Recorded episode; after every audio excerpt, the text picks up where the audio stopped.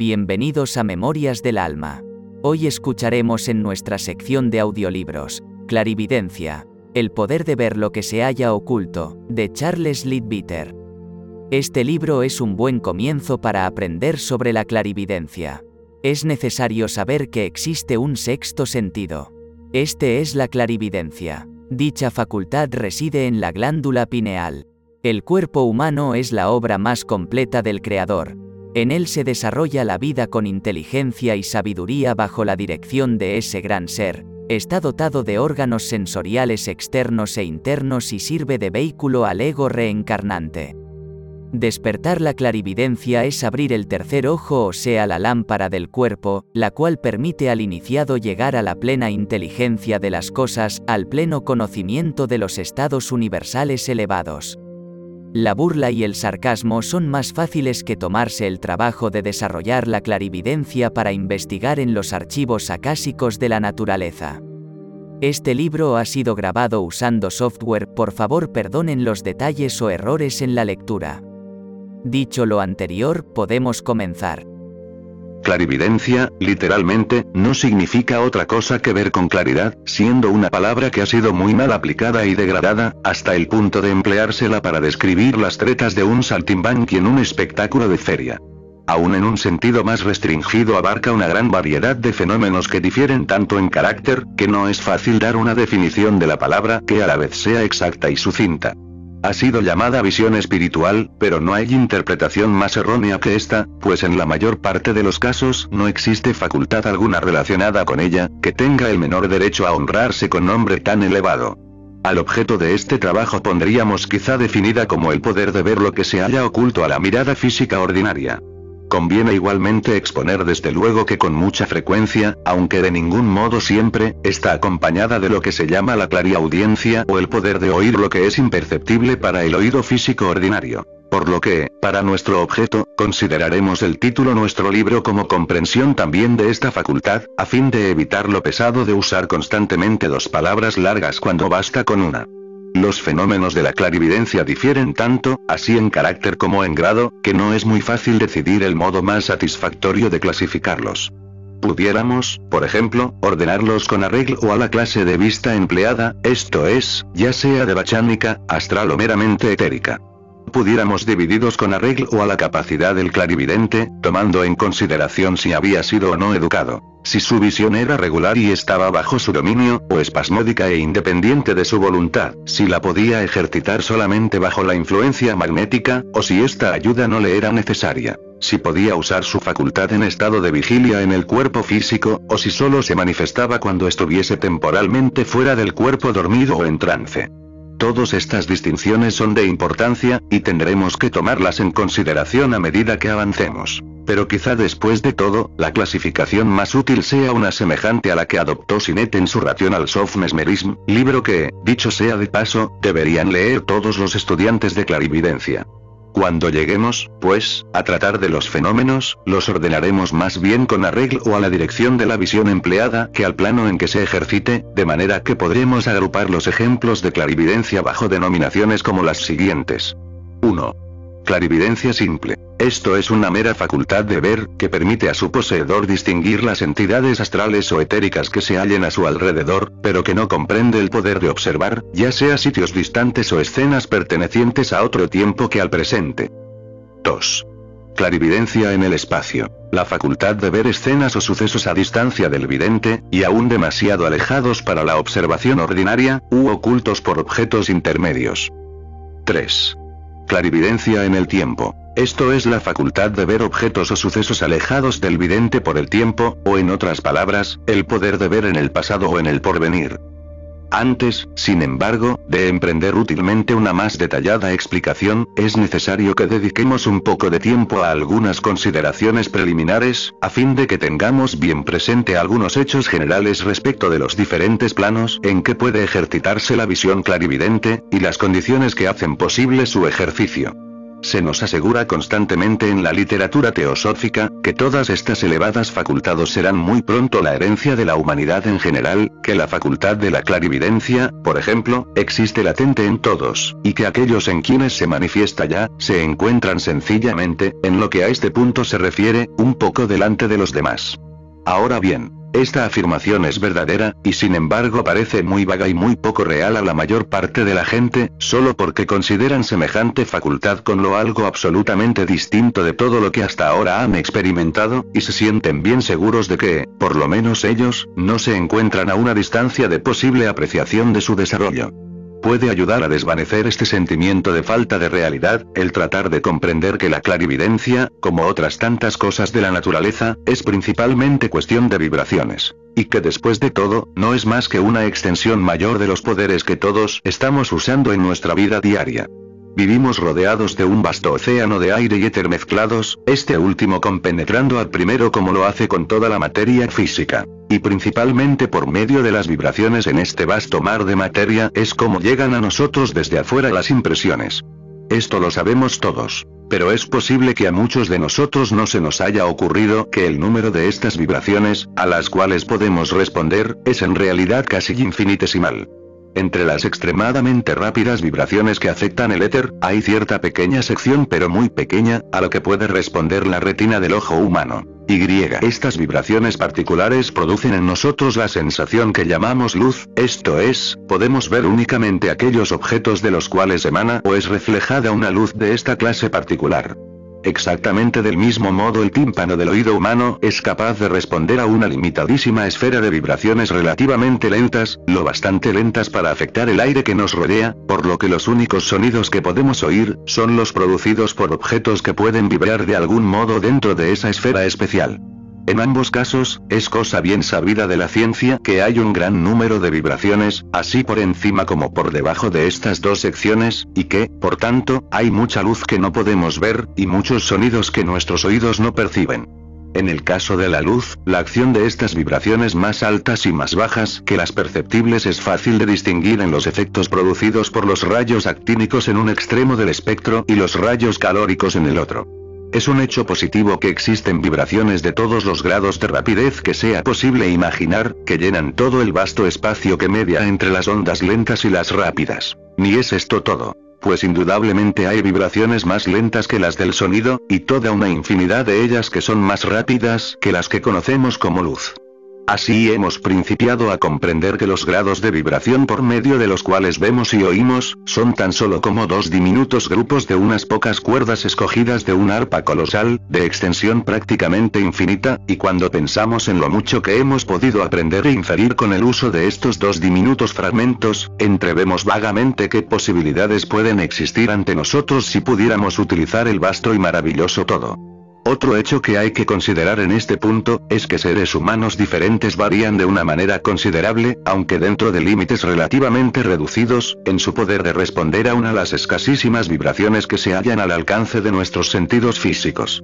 No me refiero con esto a la agudeza de la vista o el oído, que permite a un hombre distinguir un objeto o percibir un sonido que otro no ve ni oye. No se trata en modo alguno de fuerza de visión, sino de extensión de susceptibilidad.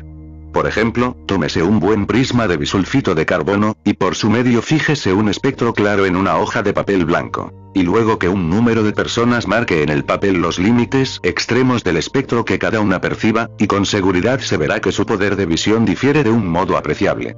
Algunos verán que el violeta se extiende mucho más allá que lo que la mayoría percibe. Otros quizá verán bastante menos que la mayor parte, al paso que ganan una extensión correspondiente de visión en el extremo rojo. Unos pocos habrá, quizá, que puedan ver más allá de lo ordinario en ambos extremos, y estos serán, casi seguramente, los que llamamos sensitivos, sensibles, en una palabra, a una escala más vasta de vibraciones que la mayor parte de la gente de hoy día. Respecto del oído puede comprobarse la misma diferencia, escogiendo un sonido que no sea todo lo bastante alto para ser perceptible, por decido así, en el límite preciso de la perceptibilidad, y descubrir cuántos, entre un determinado número de personas, pueden oído. El plañido de un murciélago es un ejemplo familiar de un sonido semejante, y la experiencia demostrará que en una noche de verano, cuando todo el aire está lleno de sus gritos sutiles, mucha gente no se da cuenta de ello y no pueden oír absolutamente nada. Ahora bien, estos ejemplos demuestran seguramente que no se puede fijar un límite al poder del hombre para responder a las vibraciones etéricas y aéreas, sino que hay algunos que tienen esta facultad mucho más desarrollada que otros. Y hasta pudiera observarse que este poder en el mismo hombre varía en diferentes ocasiones. No hay, pues, dificultad en suponer la posibilidad de que un hombre desarrolle esta facultad y aprenda con el tiempo a ver y oír mucho que es invisible e inaudible para los demás. Pues sabemos muy bien que existen efectivamente un número enorme de estas vibraciones adicionales, que, por decido así, están aguardando a ser reconocidas. Los experimentos con rayos X, o Roentgen, nos presentan un ejemplo de los sorprendentes resultados que se producen cuando unas pocas de estas vibraciones adicionales son traídas dentro de la esfera del conocimiento humano. Y la transparencia, por medio de estos rayos, de muchas sustancias consideradas hasta entonces como opacas, nos muestra desde luego, por lo menos, un modo de poder explicar la clarividencia elemental, que implica la lectura de una carta dentro de una caja cerrada, o el describir las personas que se hallan en una habitación próxima. El aprender a ver por medio de los rayos Roentgen, además de los que se emplean generalmente, sería lo bastante para que cualquiera pudiese ejecutar una proeza de magia de este orden. Hasta aquí solo hemos tratado de un desarrollo de los sentidos puramente físicos del hombre. Y cuando recordamos que el cuerpo etérico del hombre, solo es en realidad la parte más fina de la forma física, y que, por tanto, todos los órganos de los sentidos contienen una gran cantidad de materia etérica de varios grados de densidad, cuyas facultades están todavía prácticamente latentes en la mayor parte de nosotros, veremos que aún limitándonos solo a esta clase de desarrollo, hay grandes posibilidades de todas clases, que empiezan ya a mostrarse ante nosotros. Pero además, y más allá de todo esto, sabemos que el hombre posee un cuerpo astral y un cuerpo mental, cada uno de los cuales pueda ser puesto en actividad con el tiempo, y que responderán a su vez a las vibraciones de la materia de su respectivo plano, abriendo así, ante el ego, a medida que aprende a funcionar por su medio, dos mundos completamente nuevos, mucho más vastos en conocimiento y en poder. Ahora bien, estos mundos nuevos, aunque nos rodean y se compenetran libremente, no hay que suponerlos distintos y sin conexión alguna en su sustancia, sino más bien fundidos uno en otro, formando lo astral inferior una serie directa con lo más elevado de lo físico, así como lo inferior mental forma a su vez una serie directa con lo superior astral. No se nos pide que nos imaginemos alguna nueva y rara clase de materia, sino simplemente considerar la clase física ordinaria como subdividida mucho más sutilmente, y vibrando con tanta mayor rapidez, que nos conduce a lo que prácticamente son estados y cualidades por completo nuevos. De este modo, pues, no nos es difícil comprender la posibilidad de un desarrollo constante y progresivo de nuestros sentidos. De manera que lo mismo con la vista que con el oído podamos apreciar vibraciones mucho más altas y más bajas que las reconocidas ordinariamente. Una gran parte de estas vibraciones pertenecen aún al plano físico, y solamente nos permitirán obtener impresiones de la parte etérica de este plano, que en la actualidad es un libro cerrado para nosotros. Tales impresiones pueden todavía recibirse con la retina del ojo. Por supuesto que afectarán más bien la materia etérica que la sólida. Pero sin embargo podemos considerarlas como afectando tan solo a un órgano apropiado para recibirlas, y no a toda la superficie del cuerpo etérico. Hay, sin embargo, algunos casos anormales, en los cuales otras partes del cuerpo etérico responden a estas vibraciones adicionales, tan prontamente y hasta con mayor prontitud que los ojos. Semejantes excepciones se explican de varios modos, pero principalmente como efectos de algún desarrollo parcial astral. Pues se verá que las partes sensitivas del cuerpo corresponden casi invariablemente a uno u otro de los chakras o centros de vitalidad en el cuerpo astral. Y aun cuando, si la conciencia astral no está desarrollada, estos centros que para nada sirven en su plano propio, son, sin embargo, lo bastante poderosos para estimular a una actividad más sutil la materia etérica que compenetran. Cuando se trata de los sentidos astrales mismos, los métodos de funcionamiento son muy distintos. El cuerpo astral no tiene órganos de sensación especiales, sino que si en alguna parte de él choca una vibración dentro de los límites de su fuerza de cognición, responde a tal vibración, y el resultado será el ver o el oír, según sea el caso. De manera que una persona, al usar la visión astral, no tiene necesidad de volverse y de mirar un objeto, sino que lo puede ver igualmente por detrás o de costado. Al paso que si usa la vista etérica está en la misma situación, en lo que a este punto se refiere, que un hombre que viese físicamente del modo ordinario. Por otra parte, la visión del plano de bachánico o mental es totalmente diferente, pues en este caso ya no se puede hablar de sentidos separados, tales como la vista y el oído, sino más bien de un sentido general que responde tan perfectamente a las vibraciones que a él llegan, que cuando cualquier objeto se pone al alcance de su conocimiento, lo comprende en el acto por completo. Pues, por decido así, lo ve, lo oye, lo siente y sabe cuánto hay que saber respecto de él por una sola e instantánea operación. Sin embargo, hasta esta maravillosa facultad difiere tan solo en grado y no en especie de las que actualmente disponemos, pues en el plano mental, lo mismo que en el físico, las impresiones se perciben por medio de vibraciones que, partiendo del objeto, se dirigen al vidente. En el plano búdico nos encontramos por primera vez con una nueva facultad que no tiene nada de común con aquellas de que nos hemos ocupado, pues allí el hombre conoce los objetos de un modo completamente distinto, en el cual no toman parte las vibraciones externas. El objeto se convierte en una parte de sí mismo, y lo estudia desde dentro en lugar de desde fuera. Pero con este poder no está relacionada la clarividencia ordinaria. El desarrollo, ya sea completo o parcial, de cualquiera de estas facultades, se halla bajo nuestra definición de la clarividencia, el poder de ver lo que está oculto a la vista física ordinaria. Pero esta facultad puede desenvolverse de varios modos, y convendría decir algunas palabras acerca de ellos. Presumimos que si fuera posible que un hombre viviese aislado, durante su evolución, de todo lo que no fuera las influencias externas más apacibles, y que se desenvolviese desde un principio de un modo perfectamente regular y normal, desarrollaría también sus sentidos con regularidad. Sus ojos físicos extenderían gradualmente su campo de acción hasta llegar a responder a todas las vibraciones físicas, tanto de la materia densa como de la etérica. Después, en serie ordenada, vendría la sensibilidad de la parte más grosera del plano astral, a lo que pronto sucedería la más fina, hasta que a su debido tiempo la facultad de bachánica se presentaría a su vez.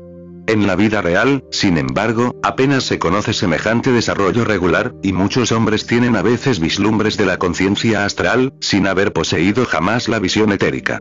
Y esta irregularidad en el desarrollo es una de las causas principales de la extraordinaria propensión al error en asuntos de clarividencia. Propensión que no hay medio de evadir sino por un largo curso de cuidadosos ejercicios bajo la dirección de un maestro experto. Los estudiantes de la literatura teosófica saben muy bien que existen tales maestros que aún en este materialista siglo es todavía verdad el antiguo dicho de que, cuando el discípulo está pronto, el maestro lo está también, y que en el templo del saber, cuando sea capaz de entrar en él, el discípulo encontrará siempre a su maestro. También saben que solo con un guía así puede un hombre desarrollar sus poderes latentes sin peligro y con seguridad, pues saben cuán fatalmente fácil es que el clarividente inexperto se engañe respecto del sentido y valor de lo que ve, o que desnaturalice por completo su visión al transportarla a la conciencia física.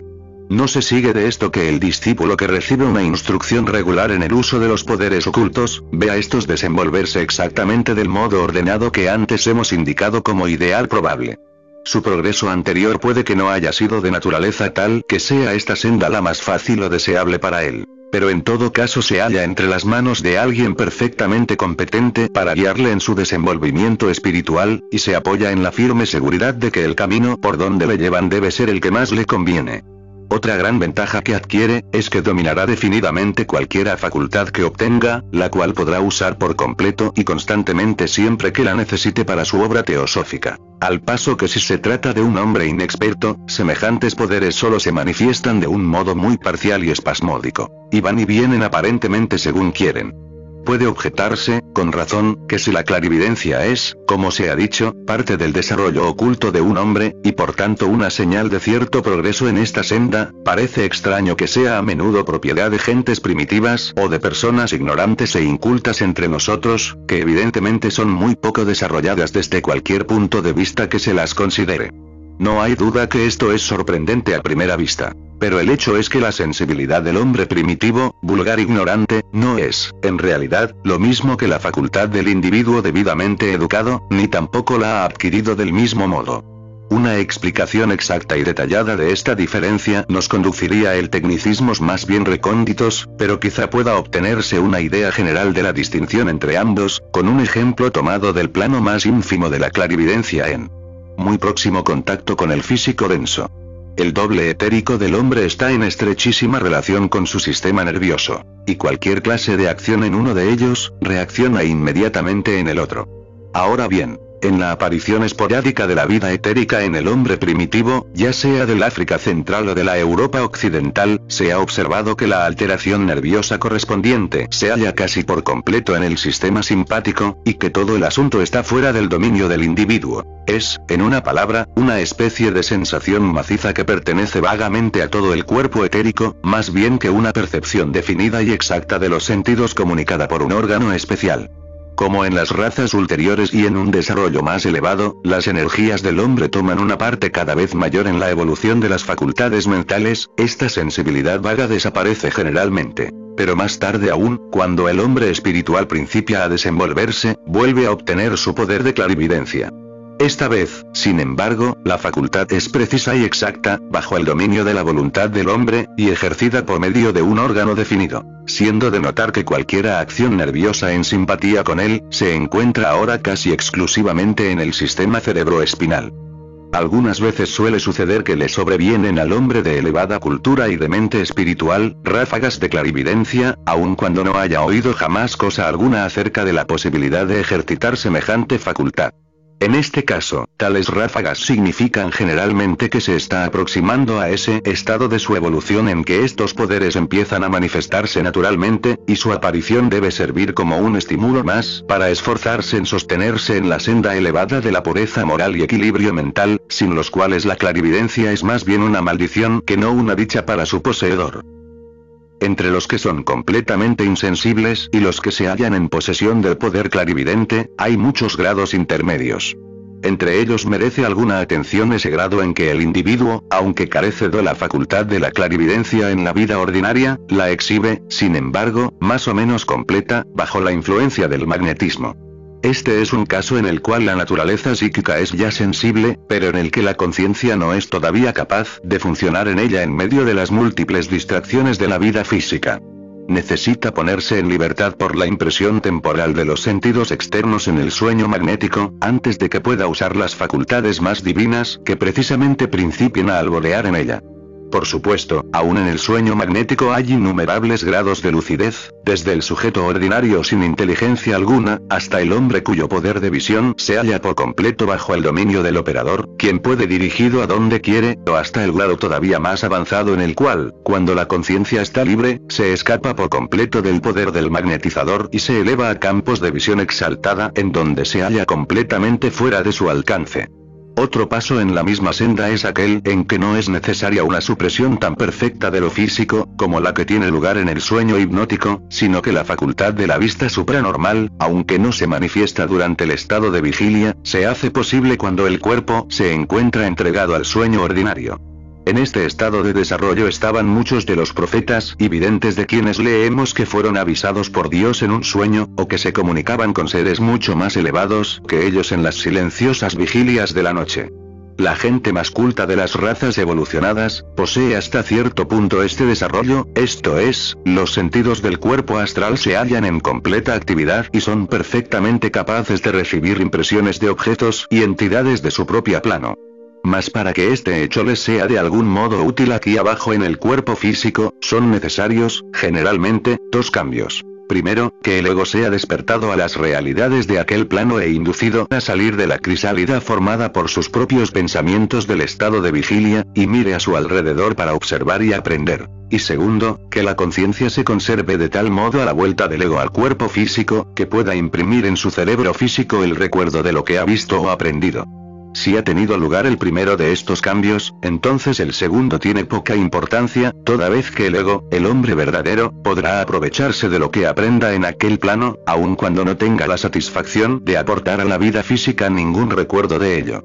Los estudiantes preguntan a menudo cómo empezará a manifestarse en ellos por primera vez esta facultad de la clarividencia. ¿Cómo pueden conocer cuando han alcanzado el estado en el cual principien a ser visibles las primeras vagas manifestaciones?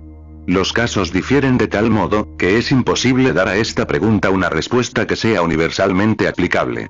Algunos principian, por decido así, por una zambullida, y bajo un estímulo anormal pueden en aquel preciso momento ver alguna visión sorprendente. Y muy a menudo, en este caso, dado que la experiencia no se repite, el vidente llega con el tiempo a creer que ha debido ser víctima de una alucinación. Otros principian por tornarse conscientes, pero con intermitencias, de los brillantes colores y vibraciones del aura humana. Otros se aperciben de que con frecuencia cada vez mayor ven y oyen algo para lo que están ciegos y sordos los demás. Otros, también, ven caras, paisajes o nubes de colores flotando en la oscuridad antes de dormirse, al paso que quizá la experiencia más común de todas, es aquella de los que principian a recordar con más y más claridad lo que han visto y oído en otros planos durante el sueño. Habiendo, hasta cierto punto, despejado las nebulosidades del asunto, podemos pasar a considerar los diversos fenómenos de la clarividencia bajo las tres denominaciones que hemos mencionado. Clarividencia simple. Hemos definido esta como un mero principio de visión etérica o astral, que permite a su poseedor ver lo que haya a su alrededor en estos planos, pero que generalmente no está acompañada del poder de ver a gran distancia, ni de leer el pasado ni el porvenir. No es posible excluir por completo estas últimas facultades, porque la visión astral tiene necesariamente una extensión mucho mayor que la física, y porque de vez en cuando se presentan cuadros del pasado y el porvenir, hasta a los clarividentes que no saben cómo buscarlos especialmente. Pero sin embargo, existe una verdadera diferencia entre tales vislumbres accidentales y el poder definido de proyección. Entre las personas sensitivas, vemos gentes de todos grados en esta clase de clarividencia. Desde el hombre que recibe una impresión vaga que apenas merece el nombre de vista, hasta el que posee por completo la visión etérica o astral respectivamente. Quizás el método más sencillo para nosotros sea principiar por describir lo que es visible en el caso de este mayor desarrollo de la facultad, toda vez que los casos de su posesión parcial caerían naturalmente en su respectivo lugar. Principiemos por la visión etérica. Esta consiste simplemente, como ya se ha dicho, en ser susceptible a una serie de vibraciones físicas mucho mayor que la ordinaria, pero, sin embargo, su posesión presenta a la vista mucho, para lo cual la mayor parte de la humanidad está ciega todavía. Consideremos los cambios que su adquisición produce en el aspecto de los objetos familiares animados e inanimados, y veamos luego qué factores completamente nuevos nos presenta. Pero hay que tener presente que lo que voy a describir pertenece tan solo a la posesión completa y el dominio perfecto de la facultad, y que la mayor parte de los casos que se encuentran en la vida real no se aproximan, ni con mucho, a tal resultado en ninguno de sus aspectos. El cambio más sorprendente que se verifica en la apariencia de los objetos inanimados por la adquisición de esta facultad, es que la mayor parte de ellos se hacen casi transparentes, debido a la diferencia en, la rapidez de las ondas en algunas de las vibraciones a que el hombre se ha hecho ahora susceptible. Se encuentra capaz de ejecutar con la mayor facilidad la proeza proverbial de ver a través de una pared de ladrillo. Pues para su nueva visión, la pared no parece tener mayor consistencia que la de una ligera niebla. Por tanto, puede ver lo que pasa en la habitación vecina, casi como si no existiese tal pared intermedia, puede describir con exactitud el contenido de una caja cerrada, o leer una carta sellada, y con un poco de práctica, encontrar un pasaje dado en un libro cerrado. Este último hecho, si bien es sumamente fácil para la visión astral, presenta mucha dificultad para la vista etérica, a causa de la circunstancia de que hay que mirar cada página al través de todas las que tenga sobrepuestas. A menudo se hace la pregunta de si en estas circunstancias el clarividente ve siempre con su vista anormal, o tan solo cuando quiere. La contestación es, que si la facultad está perfectamente desarrollada, estará por completo bajo su dominio, de suerte que puede usar esta o la visión ordinaria a voluntad. Pasa de una a otra con la misma prontitud y facilidad que nosotros cambiamos el foco de los ojos cuando desviamos la mirada de nuestro libro para seguir los movimientos de algún objeto a una milla de distancia. Es, como si dijéramos, enfocar la conciencia en uno u otro aspecto de lo que se ve. Y aun cuando el individuo tenga claramente a la vista el aspecto en que por el momento haya fijado su atención, continuará también estando vagamente consciente del otro aspecto, lo mismo que cuando enfocamos nuestra vista en un objeto que tenemos en la mano, vemos, sin embargo, de un modo vago la pared opuesta de la habitación. Otro cambio curioso que ocurre cuando se posee esta vista, es que el suelo sólido, sobre el que camina el individuo, se le hace hasta cierto punto transparente, de suerte que puede ver dentro del mismo hasta una profundidad considerable, de un modo semejante a como se ve en un estanque de agua muy clara.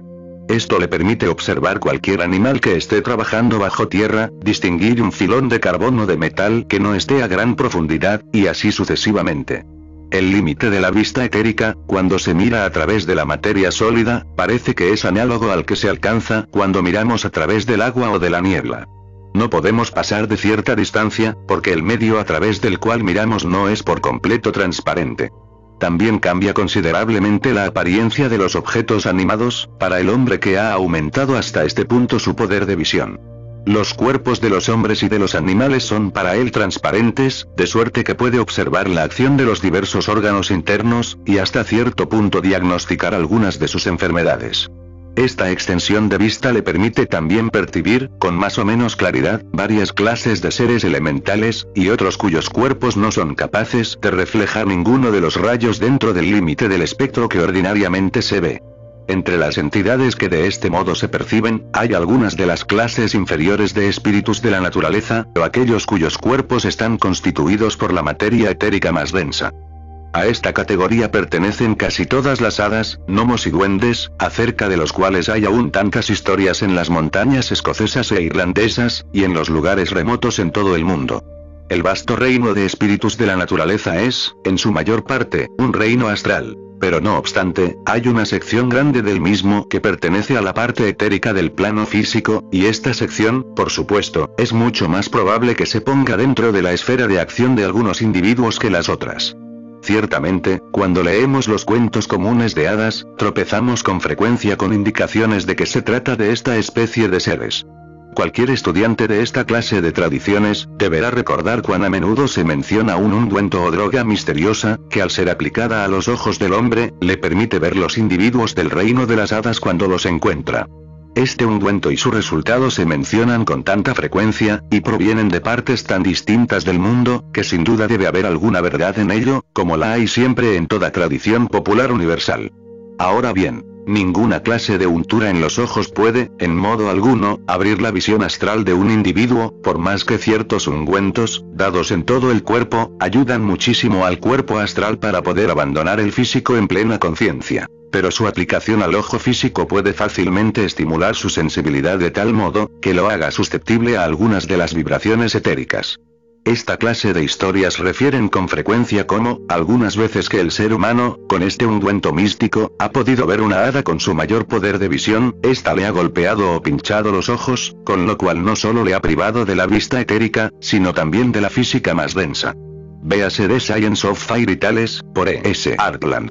Si la vista adquirida hubiese sido astral, semejante procedimiento hubiera sido inútil, porque ningún daño en el aparato físico puede afectar una facultad astral. Pero siendo etérica la vista que la untura produjera, la destrucción del ojo físico ocasionaría en el acto la de aquella en la mayor parte de los casos, puesto que es el mecanismo por cuyo conducto obra.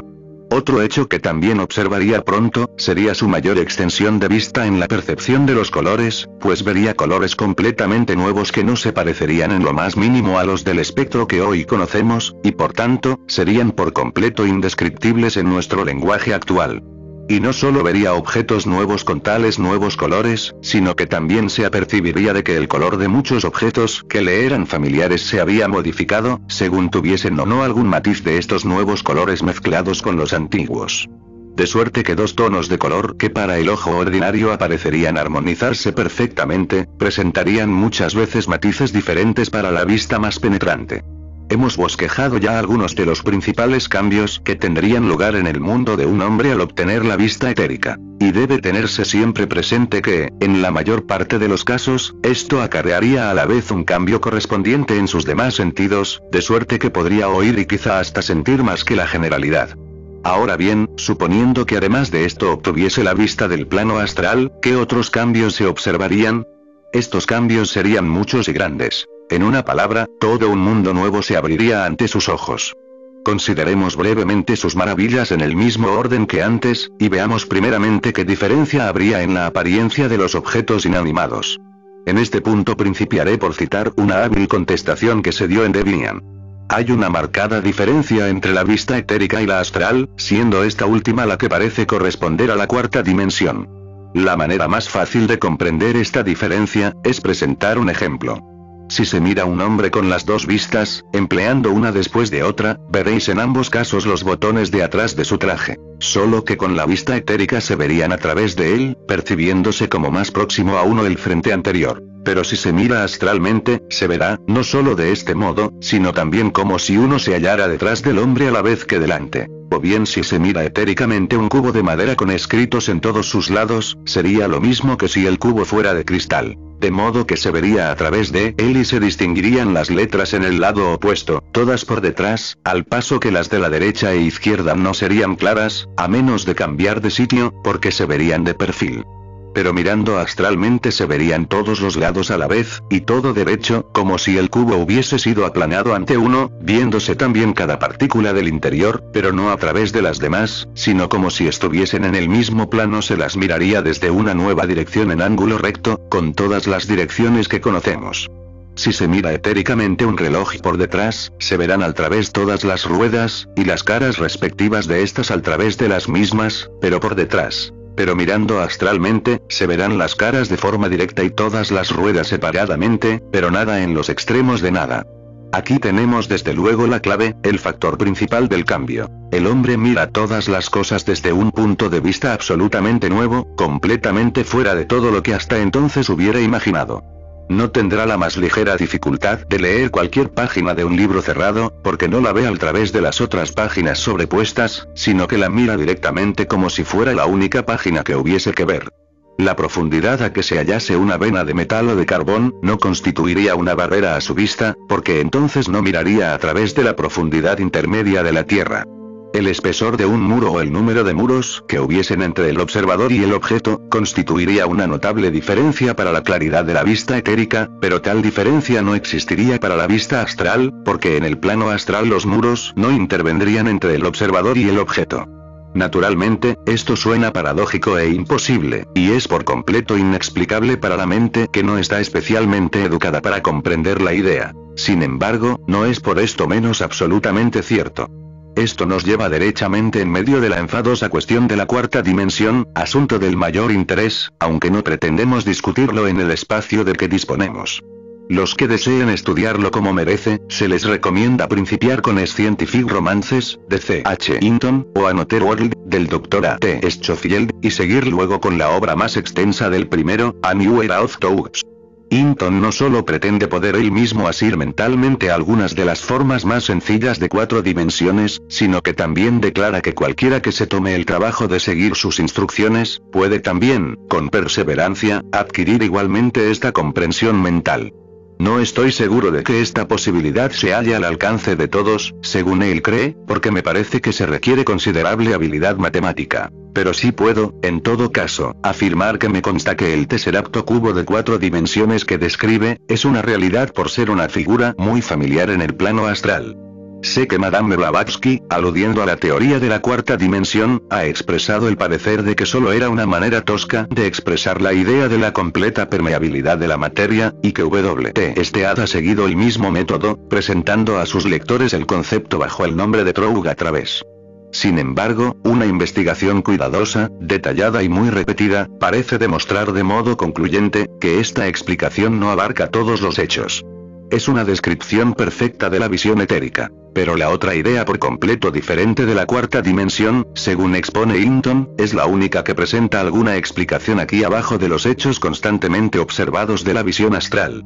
Por esta razón me aventuro a indicar deferentemente, que cuando Madame Blavatsky escribió lo que antecede, se refería a la visión etérica y no a la astral, y que la gran propiedad de la frase aplicada a esta otra y superior facultad, en la cual no pensaba en aquel momento, no se le ocurrió. La posesión, pues, de este poder extraordinario y apenas expresable, debe siempre tenerse presente en todo lo que sigue. Expone cada punto del interior de todo cuerpo sólido absolutamente manifiesto a la mirada del vidente, del mismo modo que cada punto del interior de un círculo se halla manifiesto a la vista de la persona que lo mire. Pero aún esto no es, en modo alguno todo lo que esta facultad concede a su poseedor, pues no solo ve el interior lo mismo que el exterior de los objetos, sino también sus dobles astrales.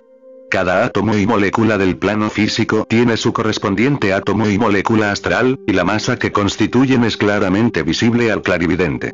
Generalmente, el astral de cualquier objeto se proyecta un poco fuera de la parte física, y así los metales, las piedras y demás están rodeados por un aura astral. Se verá desde luego por esto, que aún para el estudio de la materia inorgánica, la adquisición de esta visión concede ventajas inmensas.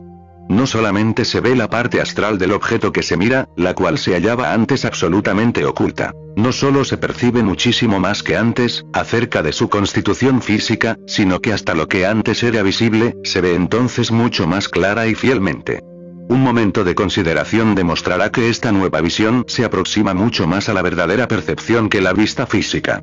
Por ejemplo, si se mira astralmente un cubo de cristal, sus lados se verán iguales, como sabemos que realmente son, al paso que en lo físico se ve el lado más lejano en perspectiva, esto es, parece más pequeño que el lado más próximo, lo cual es, por supuesto, una mera ilusión debida a las limitaciones físicas.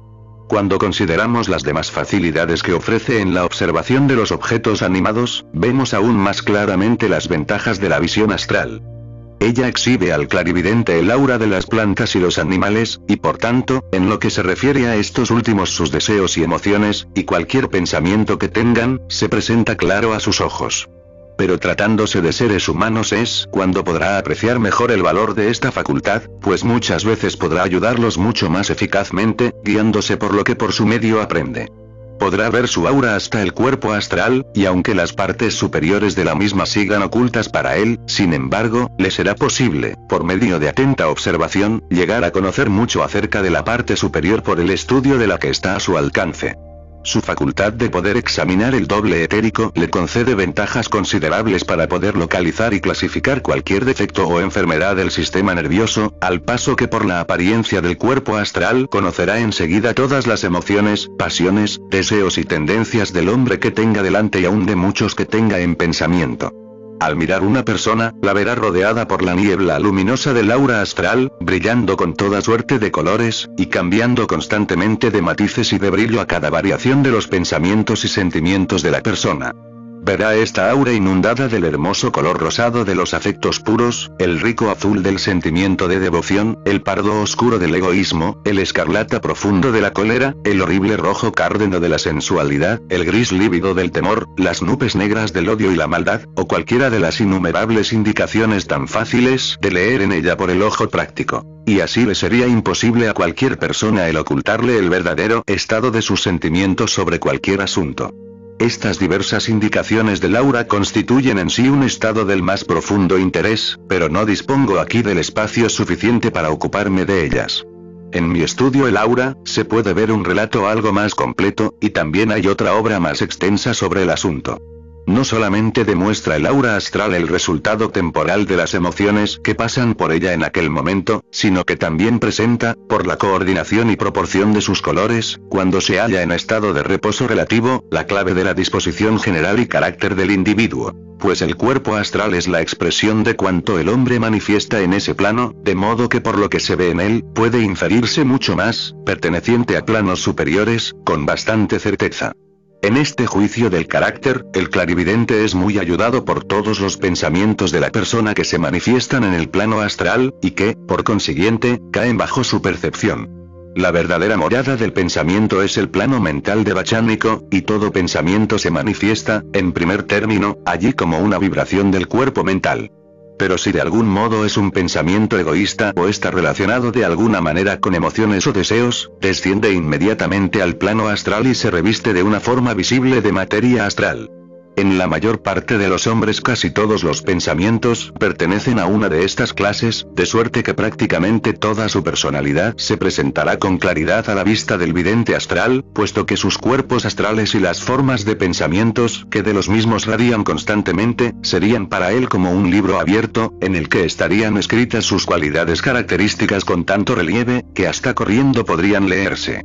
Cualquiera que desee tener una idea del cómo se presentan las formas de pensamiento a la visión del clarividente, puede, hasta cierto punto, satisfacerse examinando las ilustraciones que acompañan a formas de pensamiento, la obra que sobre el asunto publicó Annie Besant con mi colaboración.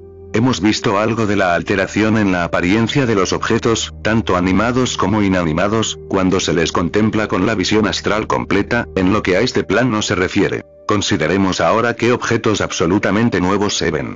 El clarividente estará consciente de un lleno mucho mayor en la naturaleza en todas direcciones, pero lo que principalmente llamará su atención son los habitantes de este nuevo mundo.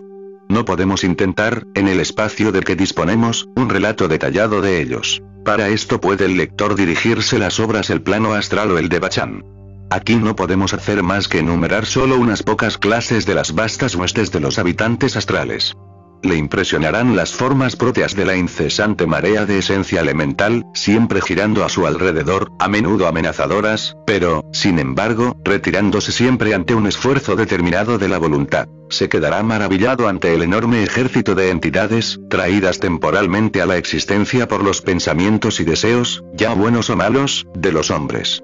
Observará las múltiples tribus de espíritus de la naturaleza, ya trabajando, ya jugando. Algunas veces podrá estudiar con placer siempre creciente la magnífica evolución de algunos de los órdenes inferiores del glorioso reino de los Devas, que corresponden aproximadamente a la hueste angélica de la terminología cristiana.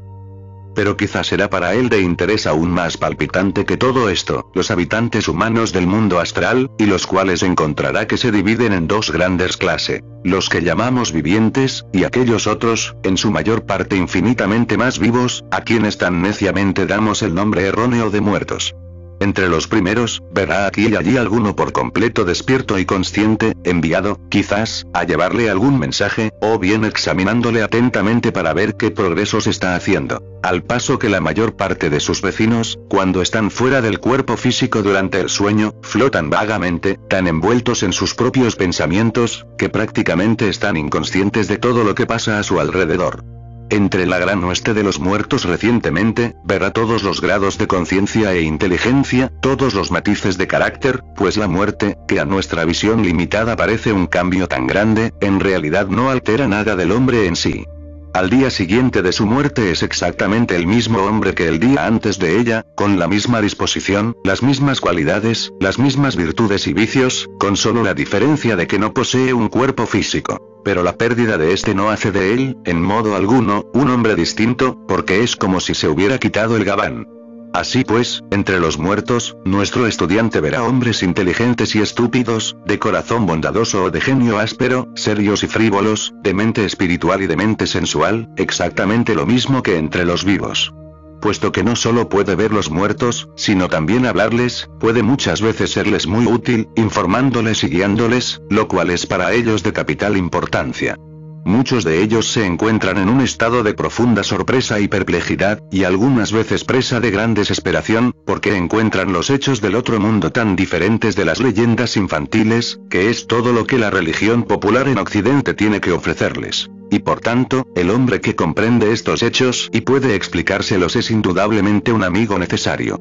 De muchas otras maneras puede el hombre que posee por completo esta facultad ser útil a los vivos así como a los muertos. Pero sobre este aspecto de la cuestión ya he escrito en Protectores Invisibles.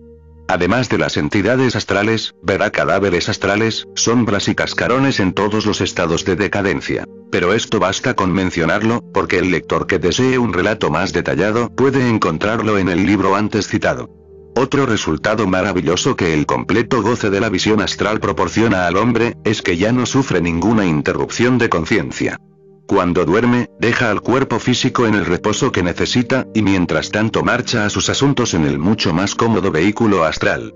Al despertar, vuelve y penetra de nuevo en su cuerpo físico, pero sin ninguna pérdida de conciencia ni de memoria entre los dos estados, pudiendo así vivir, como si dijéramos, una vida doble, la cual, sin embargo, es una, y estar útilmente ocupado durante toda su existencia en lugar de perder la tercera parte de ella en la inconsciencia.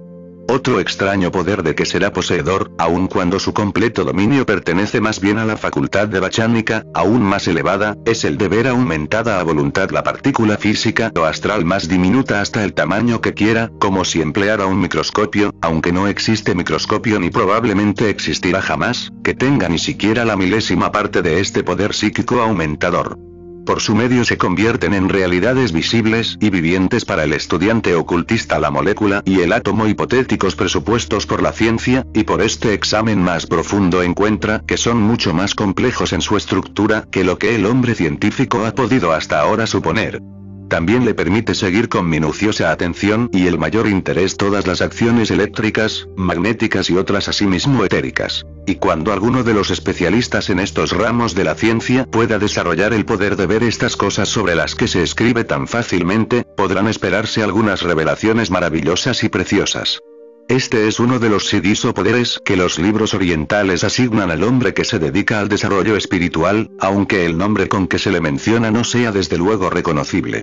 Se le llama el poder de hacerse uno grande o pequeño a voluntad, y la causa de una descripción que de un modo tan raro parece presentar los hechos al revés, es que en realidad la manera de ejecutar la proeza, es precisamente la indicada en estos antiguos libros usando un aparato visual temporal de una pequeñez inconcebible, es como el mundo de lo infinitamente se ve con claridad. Y del mismo modo, o más bien de la manera contraria, aumentando temporalmente de un modo enorme el tamaño del aparato que se usa, es como se hace factible el aumentar el campo de nuestra vista, en el sentido físico, como en el moral, mucho más allá de lo que la ciencia ha podido jamás soñar como posible para el hombre.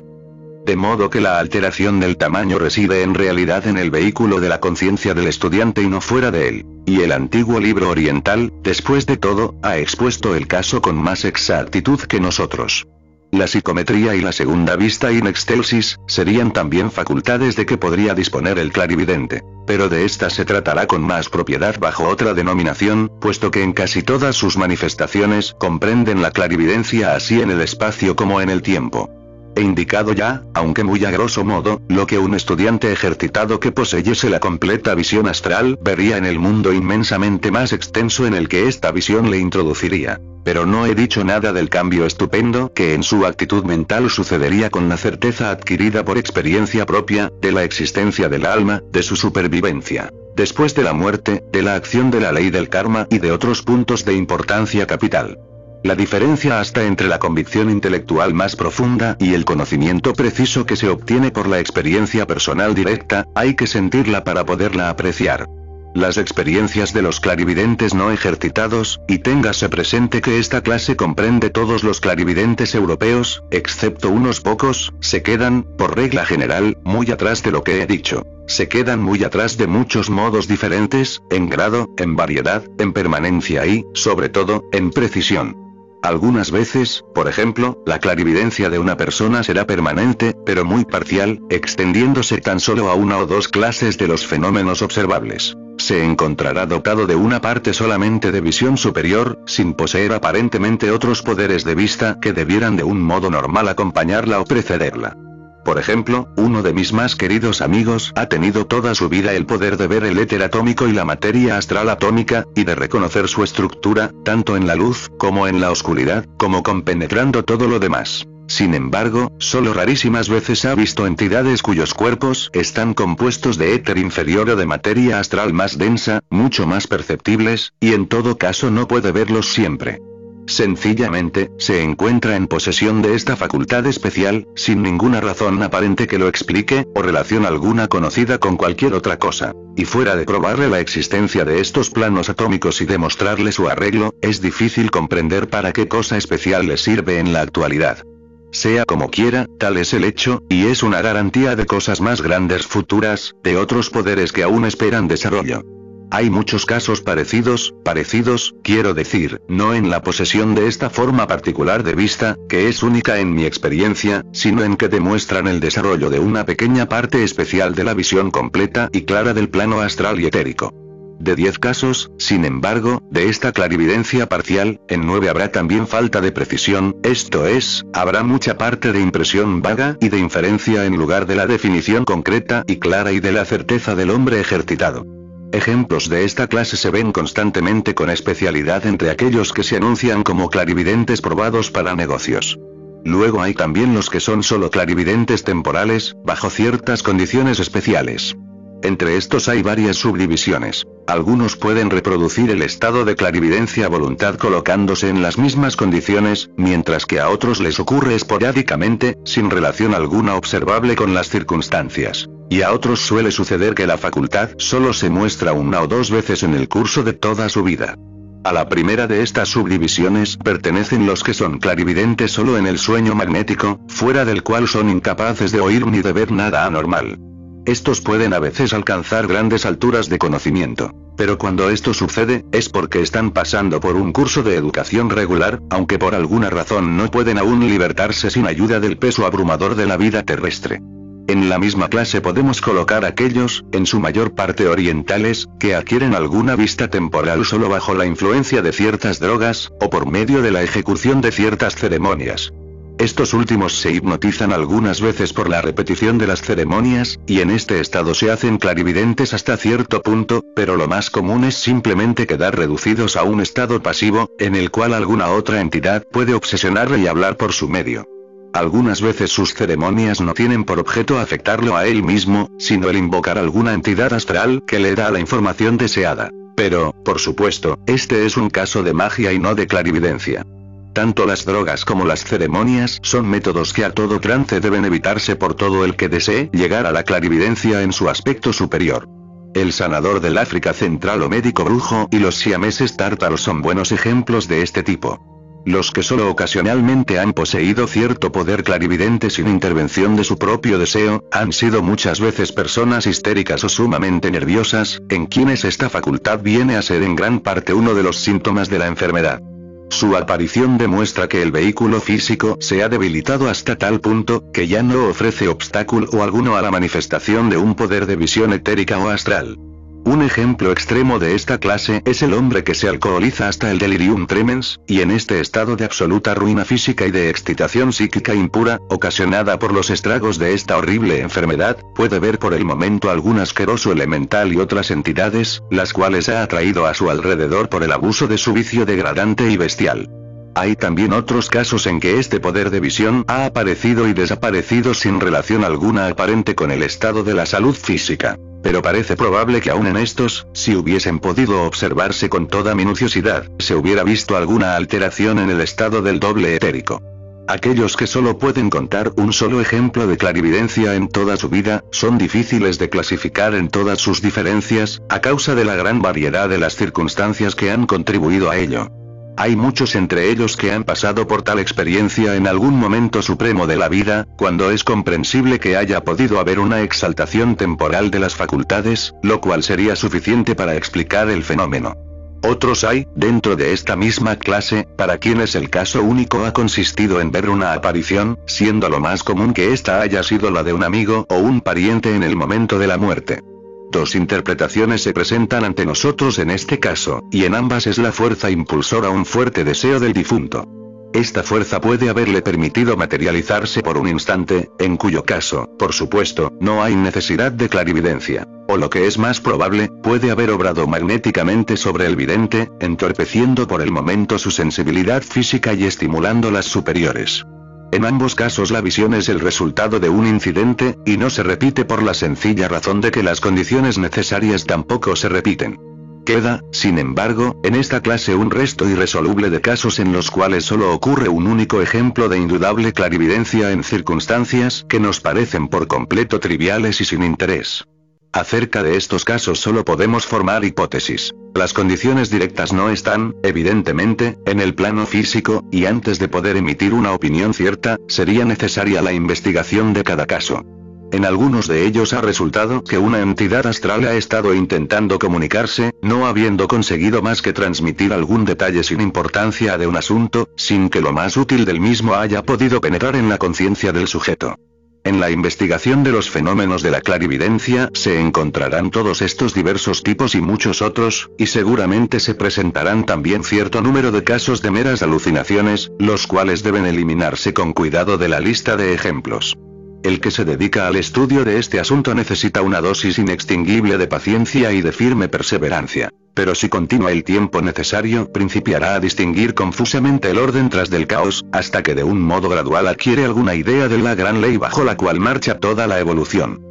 Le ayudará mucho en sus esfuerzos el adoptar el orden que nosotros acabamos de seguir aquí, esto es, tomarse primeramente el trabajo de familiarizarse, en cuanto le sea posible, con los hechos efectivos concernientes a los planos en los cuales se manifiesta la clarividencia ordinaria.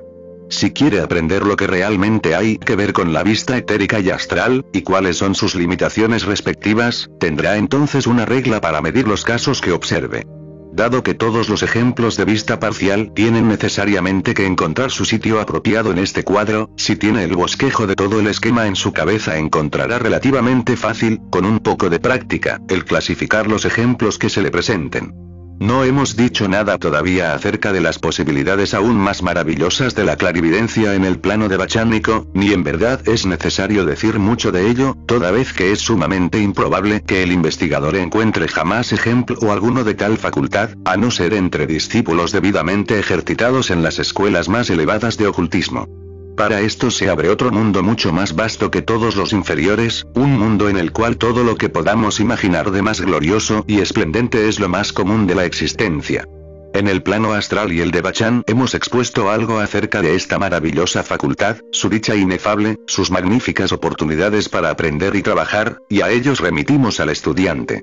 Todo lo que tiene que dar, por lo menos todo lo que de él puede asimilarse, está al alcance del discípulo ejercitado. Pero para el clarividente no ejercitado solo el tocarlo es poco menos que una imposibilidad. Se ha conseguido en el sueño magnético, pero el caso es extremadamente raro, pues se necesitan cualidades casi sobrehumanas en lo que se refiere a elevadas aspiraciones espirituales y pobreza absoluta de pensamiento y de intención, tanto de parte del sujeto como de la del operador. A semejante tipo de clarividencia, y todavía mucho más a la que pertenece al plano superior siguiente, puede aplicarse con mucha razón el nombre de visión espiritual. Y puesto que el mundo celestial que presenta a nuestros ojos nos rodea por todas partes aquí y ahora, creemos oportuno colocar la referencia que de pasada hacemos, en la denominación de clarividencia simple, aunque sea necesario volver a hacer alusión a ella cuando tratemos de la clarividencia en el espacio, a la cual pasamos ahora. Clarividencia en el espacio. Hemos definido esta como la facultad de ver sucesos o escenas a distancia del vidente y demasiado alejadas para la observación ordinaria. Los ejemplos de esto son tan numerosos y diversos, que consideramos conveniente intentar una clasificación de ellos algún tanto más detallada. No importa gran cosa el orden que adoptemos, siempre que sea suficientemente inteligible y comprenda todos los casos. Quizá sea conveniente el agrupados bajo las dos grandes clasificaciones de clarividencia intencional y clarividencia no intencional en el espacio, con una clase intermedia que pudiera denominarse como semi-intencional, título curioso que explicaremos más tarde. Como antes, principiaré por exponer lo que es posible para el clarividente ejercitado, y trataré de explicar cómo funciona su facultad y bajo qué limitaciones actúa. Después de esto nos encontraremos en mejor situación para tratar de comprender los múltiples ejemplos de clarividencia parcial y no ejercitada. Discutamos, pues, en primer término la clarividencia intencional. Clarividencia intencional. Claro es, por lo que ya hemos manifestado acerca del poder de la visión astral, que cualquiera que la posea por completo, podrá ver por su medio prácticamente todo lo que desee ver en este mundo. Los sitios más secretos están abiertos a su mirada, y los obstáculos no existen para él, por razón del cambio de su punto de vista. De modo que si le concedemos el poder de moverse libremente en su cuerpo astral, puede sin dificultad alguna ir a todas partes y ver todo dentro de los límites del planeta. A la verdad esto le es en gran parte posible, aún sin necesidad de viajar en el cuerpo astral, como veremos pronto. Consideremos más de cerca los métodos por los cuales puede usarse esta vista suprafísica para observar sucesos que se verifican a distancia. Cuando, por ejemplo, un hombre aquí en Europa ve en sus menores detalles algo que está pasando en aquel momento en la India o en América, ¿cómo se verifica esto? Se ha presentado una hipótesis muy ingeniosa para explicar el fenómeno. Se ha dicho que todos los objetos irradian constantemente en todas direcciones, al modo que los cuerpos luminosos lanzan rayos de luz, aunque en forma más sutil, y que la clarividencia no es otra cosa que la facultad de ver por medio de estas irradiaciones más finas. La distancia, en este caso, no sería obstáculo para la vista. Todos los objetos intermedios serían penetrables por estos rayos, y podrían cruzarse entre sí hasta lo infinito en todas direcciones sin confundirse, precisamente como sucede con las vibraciones de la luz ordinaria. Ahora bien, aunque no es este exactamente el modo como funciona la clarividencia, la teoría es, sin embargo, muy verdadera en la mayor parte de sus premisas. Todos los objetos, indudablemente, arrojan radiaciones en todos sentidos. Y justamente de esta manera, aunque en un plano más elevado, es como se forman los anales acásicos. Sobre ellos es necesario que digamos algo más adelante, y así ahora no hacemos más que mencionarlos. Los fenómenos de psicometría dependen también de estas radiaciones, como se explicará seguidamente. Existe, sin embargo, ciertas dificultades prácticas en el uso de estas vibraciones etéricas, pues esto es, por supuesto, lo que son, como medio para ver algo que tiene lugar a distancia. Los objetos intermedios no son por completo transparentes. Y como los actores de la escena que el experimentador tratase de observar, serían, sin duda, igualmente transparentes, es claro que de todo ello resultaría gran confusión. La dimensión adicional que entra en juego, si en lugar de las radiaciones etéricas se perciben las astrales, haría desaparecer algunas de las dificultades. Pero por otra parte introducirían algunas complicaciones que le son propias. Así, pues, para objetos prácticos, al tratar de comprender la clarividencia, podemos desterrar esta hipótesis de nuestra mente, y ocupamos de los métodos que están en realidad a disposición del estudiante. Se verá que hay cinco, siendo cuatro de ellos realmente variedades de la clarividencia, al paso que el quinto no tiene en modo alguno sitio bajo la denominación de que tratamos, sino que pertenece al dominio de la magia. Nos ocuparemos primero de este último, a fin de descartamos de él por la ayuda de un espíritu de la naturaleza. Este método no envuelve necesariamente la posesión de ninguna facultad psíquica de parte del experimentador. Bástale saber cómo inducir a algún habitante del mundo astral a hacer la investigación por él. Esto puede hacerse bien por invocación o por evocación. Esto es, el operador puede persuadir a su coadjutor astral a ayudarle por medio de ruegos u ofertas, o bien puede obligarle a prestar su ayuda por el ejercicio determinado de una voluntad altamente desarrollada. Este método ha sido muy usado en Oriente, donde la entidad empleada es usualmente un espíritu de la naturaleza, y en la antigua Atlántida, donde los señores de la oscura faz empleaban una variedad altamente especial y muy venenosa de elementales artificiales con tal objeto. De un modo semejante se obtienen informaciones en nuestras modernas sesiones espiritistas. Pero en este caso el mensajero empleado es mucho más probable que sea algún ser humano recientemente fallecido, y que se encuentre actuando en el plano astral más o menos libremente, aunque también suele suceder que sea algún servicial espíritu de la naturaleza que se divierta haciendo el papel de un pariente difunto. En todo caso, según he dicho ya, este método no tiene nada de clarividente, sino de mágico, y solo se menciona aquí para evitar que el lector se confunda al tratar de clasificar casos de esta índole, bajo las denominaciones que seguirán. Por medio de una corriente astral. Esta es una frase que se usa con frecuencia, y no siempre con propiedad, en parte de nuestra literatura teosófica, para determinar una diversidad considerable de fenómenos, y entre ellos el que intento explicar. Lo que en realidad hace el estudiante que adopta este método, no es poner en acción una corriente en la materia astral, sino más bien construir a través de ella un teléfono temporal. Es imposible poder dar en este trabajo un tratado completo de física astral, aunque tuviese conocimientos para ello. Basta con decir que es posible construir en la materia astral una línea conectora definida que actúe como un hilo telegráfico para conducir vibraciones, por cuyo medio pueda verse todo lo que pasa en el otro extremo. Semejante línea no se establece, entiéndase bien, por una proyección directa de materia astral a través del espacio, sino por una acción sobre una línea, o más bien muchas líneas, de partículas de esta materia, que las haga capaces de formar un conductor a propósito para las vibraciones del carácter que se requiere. Esta acción preliminar puede ejecutarse de dos maneras ya sea por la transmisión de la energía de partícula a partícula, hasta que la línea quede formada, o bien por el uso de una fuerza desde un plano superior capaz de actuar simultáneamente sobre toda la línea. Por supuesto, este último método implica un desarrollo mucho mayor, puesto que envuelve el poder y el conocimiento para el empleo de fuerzas de un nivel considerablemente superior. De suerte que el hombre que pudiese construir de este modo una línea, no necesitaría de tal línea, puesto que podría haber mucho más fácil y perfectamente por medio de una facultad por todos conceptos más elevada. De estos dos métodos, aún el más sencillo resulta muy difícil de describir, por más que sea muy fácil de ejecutar puede decirse que participa algún tanto de la naturaleza de la magnetización de una barra de acero. Pues consiste en lo que pudiera llamarse la polarización, por un esfuerzo de la voluntad, de un número de líneas paralelas de átomos astrales, que parten desde el operador hasta la escena que desea observar. Todos los átomos de esta suerte afectados son mantenidos durante el tiempo de la observación, con sus ejes rígidamente paralelos entre sí, de manera que forman una especie de tubo temporal, por el cual mira el clarividente. Este método tiene la desventaja de que la línea telegráfica puede ser desarreglada y hasta destruida por cualquier corriente astral, lo bastante fuerte para ello, que se interponga en su camino. Pero si el esfuerzo original de la voluntad fuese bien definido, entonces sería esta una contingencia que solo raramente ocurriría. La vista de una escena distante obtenida por medio de esta corriente astral, se asemeja, por muchos conceptos, a la que se ve por medio de un telescopio. Las figuras humanas aparecen comúnmente muy pequeñas, como las de un escenario distante. Pero a pesar de su pequeñez, son tan claras como si estuvieran al lado de uno.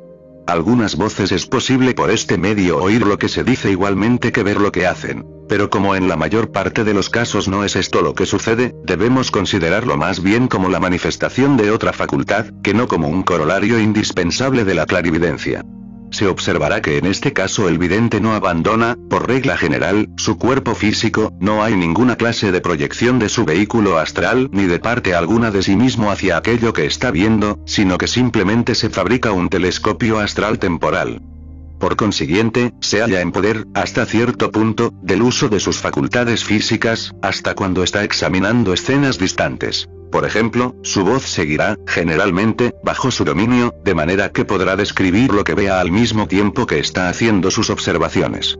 La conciencia del hombre, en una palabra, se encuentra clara y tranquila al extremo de la línea. Este hecho, sin embargo, tiene sus limitaciones así como sus ventajas. Limitaciones que se parecen también mucho a las que se encuentran en el uso del telescopio en el plano físico.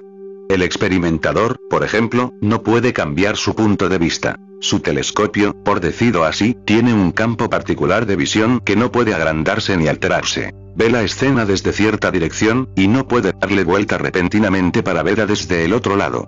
Si dispone de suficiente energía psíquica, puede desechar por completo el telescopio que está usando y fabricar otro totalmente nuevo, que enfoque el objeto de un modo diferente. Pero este no es un método que tenga probabilidades de ser puesto en práctica.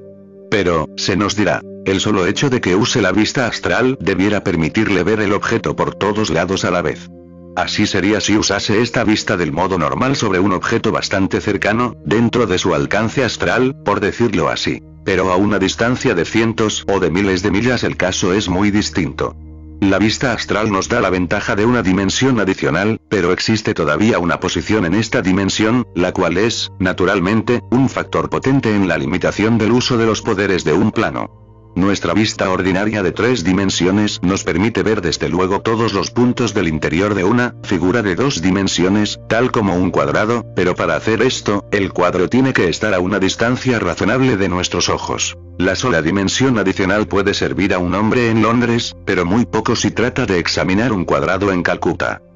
La vista astral, al ser dificultada por dirigida a través de lo que prácticamente resulta un tubo, se limita de un modo muy semejante a lo que sucedería con la vista física en las mismas circunstancias. Aunque si se posee a la perfección seguirá demostrando, aún a esta distancia, las auras, y por tanto, todas las emociones y la mayor parte de los pensamientos de la gente bajo la observación. Hay mucha gente para quien este tipo de clarividencia se les facilita mucho si tienen a mano algún objeto físico que puedan emplear como punto de partida de su tubo astral, un foco conveniente para el poder de su voluntad. Una bola de cristal es el más usual y efectivo de tales focos, pues tiene además la ventaja de poseer en sí cualidades que estimulan la facultad psíquica. Pero también se emplean otros objetos a los cuales tendremos necesidad de referimos más particularmente cuando lleguemos a tratar la clarividencia semi-intencional. Relacionados con esta forma de clarividencia de corriente astral, así como con otras, vemos que hay algunos psíquicos que no pueden usarla excepto bajo la influencia del magnetismo. La peculiaridad de este caso es que entre tales psíquicos hay dos variedades. Una en la cual, al libertarse de este modo, el hombre puede hacer un telescopio para sí, y otro en que el magnetizador mismo hace el telescopio, y el sujeto solo tiene que mirar a través. En este último caso, es claro que el sujeto no tiene bastante fuerza de voluntad para construir el tubo, y que el operador, aunque posee la fuerza de voluntad necesaria, no es clarividente, porque de otro modo podría ver por medio de su propio tubo sin necesidad de ayuda. Ocasionalmente, aunque pocas veces, el tubo que se forma posee otro de los atributos del telescopio, el de aumentar los objetos sobre los que se dirige hasta que parecen del tamaño natural. Por supuesto, los objetos tienen que ser siempre aumentados hasta cierto punto, porque de otro modo serían absolutamente invisibles. Pero por regla general la extensión es determinada por el tamaño del tubo astral, y toda la cosa es sencillamente un diminuto cuadro vivo.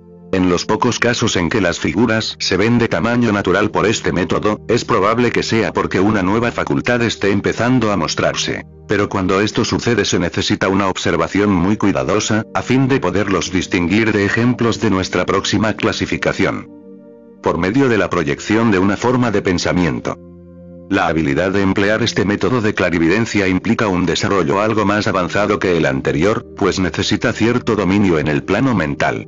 Todos los estudiantes de teosofía saben que el pensamiento toma forma, en todo caso, en su propio plano, y en la mayor parte de los casos también en el plano astral. Pero puede que no sea tan conocido que si un hombre piensa fuertemente en sí mismo como estando presente en un sitio dado, la forma que este pensamiento toma será una semejanza del pensador, que aparecerá en el sitio en cuestión. Esencialmente esta forma debe componerse de la materia del plano mental, pero en muchísimos casos atraerá también alrededor de sí materia del plano astral, y de este modo se aproximará mucho más a la visibilidad. Ha habido, efectivamente, muchos casos en que ha sido vista por la persona pensada, muy probablemente por medio de la influencia magnética inconsciente que emana del pensador original. Sin embargo, ninguna parte de la conciencia del pensador pasaría dentro de esta forma de pensamiento. Una vez que ha sido lanzada, se convierte, normalmente, en una entidad aparte. Seguramente no del todo sin relación con su hacedor, pero sí prácticamente en lo que se refiere a recibir alguna impresión por su medio. El tercer tipo de clarividencia consiste, pues, en el poder de mantener tanta relación y dominio como sean necesarios, sobre una forma de pensamiento acabada de crear, para que sea posible recibir impresiones por su medio. En este caso las impresiones que esta forma recibiera serían transmitidas al pensador, no a lo largo de una línea telegráfica astral, como antes, sino por vibración simpática. En el caso perfecto de clarividencia de esta clase, es casi como si el vidente proyectase una parte de su conciencia dentro de la forma de pensamiento, y la usase como una especie de avanzada desde la cual fuese posible la observación. Ve casi también como si él mismo estuviese en el lugar de su forma de pensamiento. Las figuras que mire, le aparecerán como de tamaño natural y muy cerca, en lugar de diminutas y a distancia, como en el caso anterior. Y le será posible cambiar su punto de vista si lo desea. La clariaudiencia está quizá menos frecuentemente asociada con este tipo de clarividencia que con la anterior. Pero en su lugar se posee hasta cierto punto una especie de percepción mental de los pensamientos y acciones de las personas que se ven. Dado que la conciencia del hombre sigue en el cuerpo físico puede, aun cuando esté ejercitando esta facultad, oír y hablar, en tanto pueda hacerlo sin distraer su atención. En el momento en que falte intensidad a su pensamiento, toda la visión se desvanece y tendrá que construir una nueva forma de pensamiento para poder continuar su intento. Los ejemplos en que esta clase de vista se posee con alguna perfección por gente no ejercitada son, naturalmente, más raros que en el caso del tipo anterior, a causa del dominio mental que se requiere y de las fuerzas de naturaleza más fina que se emplean. Viajando en el cuerpo astral. En este punto entramos en una variedad completamente nueva de la clarividencia, en la cual la conciencia del vidente no permanece en el cuerpo físico ni está muy relacionada con este, sino que definidamente es transferida a la escena que se examina aun cuando es indudable que envuelve peligros mayores para el vidente inexperto que cualquiera de los métodos antes descritos, es, sin embargo, la forma más satisfactoria de clarividencia que puede presentársele, pues la variedad inmensamente superior que trataremos bajo la denominación quinta no es asequible sino para estudiantes especialmente ejercitados. En este caso, el cuerpo del hombre, o bien está dormido, o en estado de trance, y por tanto sus órganos no están en estado de funcionar mientras dura la visión. De suerte que la descripción de lo que se ve y toda pregunta respecto de los demás particulares tienen que suspenderse hasta que el viajero vuelve a este plano. Por otra parte, la vista es mucho más completa y perfecta. El hombre oye también como ve todo lo que pasa a su alrededor, y puede moverse a voluntad dentro de los amplísimos límites del plano astral puede ver y estudiar con comodidad todos los demás habitantes de este plano, de suerte que el gran mundo de los espíritus de la naturaleza, del cual solo es una pequeñísima parte la tierra tradicional de las hadas, hayase abierto ante él y hasta el de algunos de los devas inferiores. Tiene también la inmensa ventaja de poder tomar parte, por decirlo así, en las escenas que se presentan a su vista, de conversar a voluntad con estas diversas entidades astrales, de las cuales puede recibir tantos informes curiosos e interesantes. Si además de esto puede aprender la manera de materializarse, cosa que no le será muy difícil una vez que ha adquirido el modo, podrá tomar parte en los sucesos físicos o en las conversaciones que pasan a distancia, y mostrarse a voluntad a sus amigos ausentes. Tiene también, además, la facultad de poder buscar lo que necesita. En los casos anteriores, para todos los objetos prácticos, solo podía encontrar una persona o un lugar cuando los conocía, o cuando se le ponía en relación con ellos, tocando algo relacionado físicamente con los mismos, como en la psicometría. Es verdad que en el tercer método es posible cierto movimiento, pero el proceso es muy fastidioso, excepto para distancias muy cortas. Con el uso del cuerpo astral, un hombre puede ir a todos lados libremente y con rapidez, y puede, por ejemplo, encontrar cualquier punto que se señale en un mapa, sin haber tenido conocimiento previo del lugar ni objeto alguno para establecer relación con él. Puede también elevarse a cualquier altura en el aire, de suerte que pueda contemplar a vista de pájaro el país que está examinando, de manera que pueda observar su extensión, el contorno de sus costas o su carácter general. A la verdad, por todos conceptos, sus poderes y su libertad son muchísimo mayores cuando emplea este método, que usando cualquiera de los anteriores. Un buen ejemplo de la completa posesión de este poder se nos muestra, bajo la autoridad del escritor alemán Jun Stilling, por la señora Owen de Night of Nature. Se refiere a la historia de un vidente que residía en los alrededores de Filadelfia, en los Estados Unidos. Sus costumbres eran morigeradas y hablaba poco. Era grave, benévolo y piadoso, y no se sabía nada en contra de su carácter, excepto que tenía la reputación de poseer algunos secretos que no eran considerados completamente legales.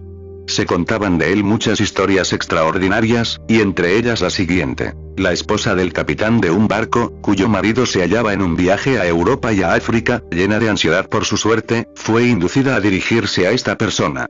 Habiendo oído él su relato, le rogó que le dispensase un momento, que necesitaba para traerle las noticias que deseaba. El hombre pasó entonces a una habitación interior y ella le esperó. Pero como su ausencia se prolongase más de lo que ella esperaba, empezó a impacientarse, creyendo que la había olvidado, y acercándose silenciosamente a la puerta, miró por alguna hendidura, y con sorpresa suya le vio tendido en un sofá, tan inmóvil como si estuviera muerto. Ella, por supuesto, no creyó prudente despertarle, sino que esperó a que volviera. Entonces el hombre le dijo que su esposo no había podido escribirle por tales y cuales razones, pero que se encontraba en aquel momento en un café en Londres, y que muy pronto emprendería el viaje de regreso. Efectivamente, pronto volvió, y su esposa supo por él que las causas de su desusado silencio habían sido precisamente las que el hombre le había dicho, por lo que sintió gran deseo de asegurarse de la verdad de las demás noticias. En esto fue satisfecha, porque tan pronto como el capitán vio al mago, dijo que le había visto en Londres en un café, y que le había dicho que su esposa estaba muy inquieta por su causa, y que entonces él le había referido cómo no había podido escribir, añadiendo que estaba en vísperas de salir para América.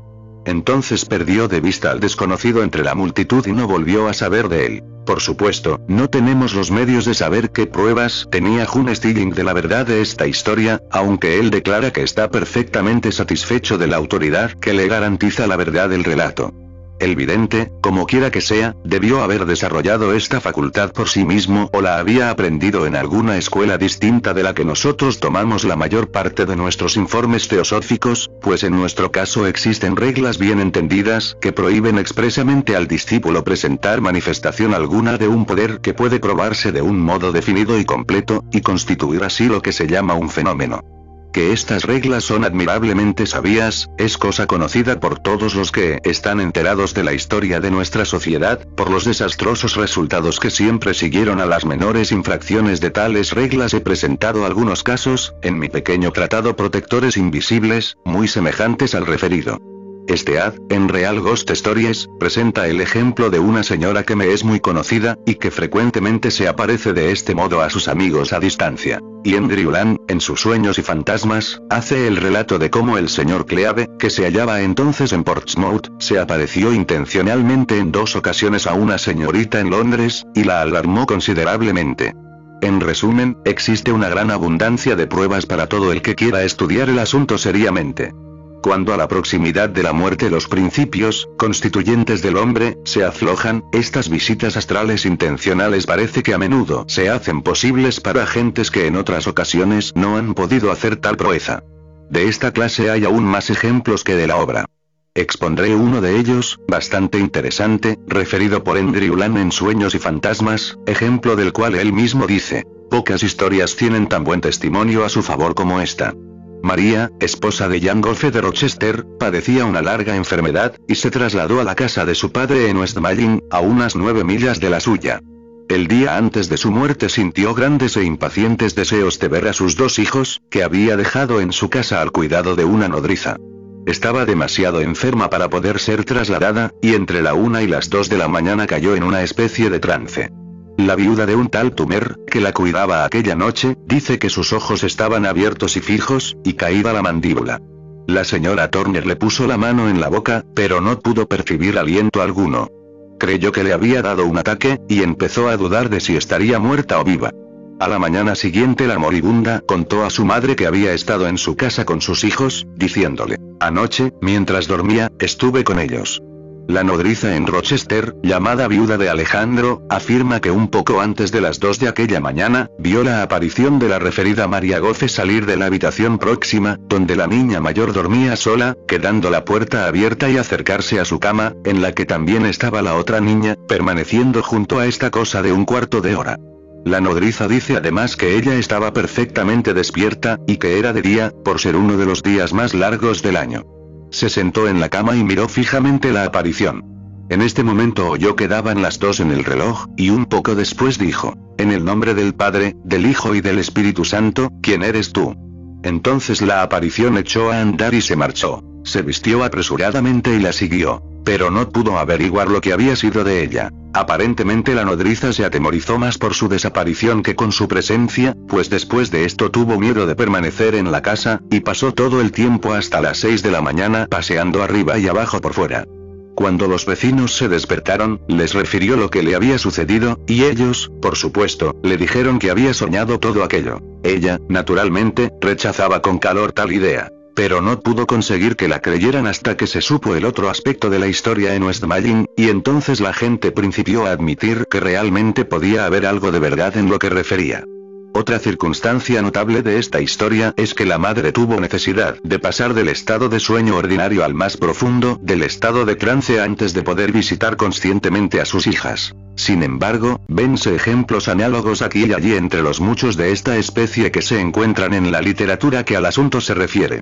El hombre que posee por completo este tipo de clarividencia, tiene a su disposición muchas y grandes ventajas, aún además de las que ya se han mencionado.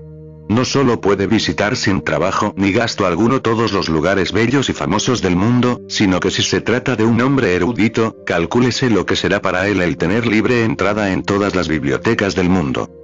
¿Qué será para el hombre científico el ver funcionando ante sus propios ojos muchos procedimientos de la química oculta de la naturaleza? Para el filósofo el ser y reveladas tantas cosas más que antes sobre los grandes misterios de la vida y de la muerte. Para él todos los que han marchado de este plano, ya no están muertos, sino vivos y a su alcance durante mucho tiempo. Para él han cesado de ser cosas de fe muchos conceptos de la religión que se han cambiado en conocimientos propios. Sobre todo, puede unirse al ejército de auxiliares invisibles, y ser realmente útil en gran escala. Indudablemente, la clarividencia, aún limitada el plano astral, es un gran don para el estudiante. Ciertamente tiene también sus peligros, en especial para los no ejercitados. Peligros por ciertas entidades de varias clases, que pueden aterrorizar o hacer daño a aquellos que pierden el valor para hacerles frente peligros de decepciones de todas clases, de comprender mal e interpretar erróneamente lo que ven, siendo el mayor de todos el infatuarse y creer imposible equivocarse. Pero un poco de sentido común y un poco de experiencia bastarán para guardar a un hombre de este último riesgo. Viajando en el Mayavirupa. Esta es, sencillamente, una forma más elevada, y, por decirlo así, más gloriosa de esta última clase de clarividencia. El vehículo que se emplea no es ya el cuerpo astral, sino un sustituto fabricado para el caso con la sustancia del cuerpo mental del vidente. Vehículo que, por lo tanto, pertenece al plano mental y que encierra en sí todas las potencialidades del maravilloso sentido de Bachánico, que es la síntesis de todos los sentidos, tan trascendente en su acción y, sin embargo, tan imposible de describir. El hombre que funciona en tal vehículo deja tras sí su cuerpo astral igualmente que el físico, y si desea mostrarse en el plano astral por alguna circunstancia, no acude para ello a su propio cuerpo astral, sino que por medio de un acto propio se construye uno para el momento.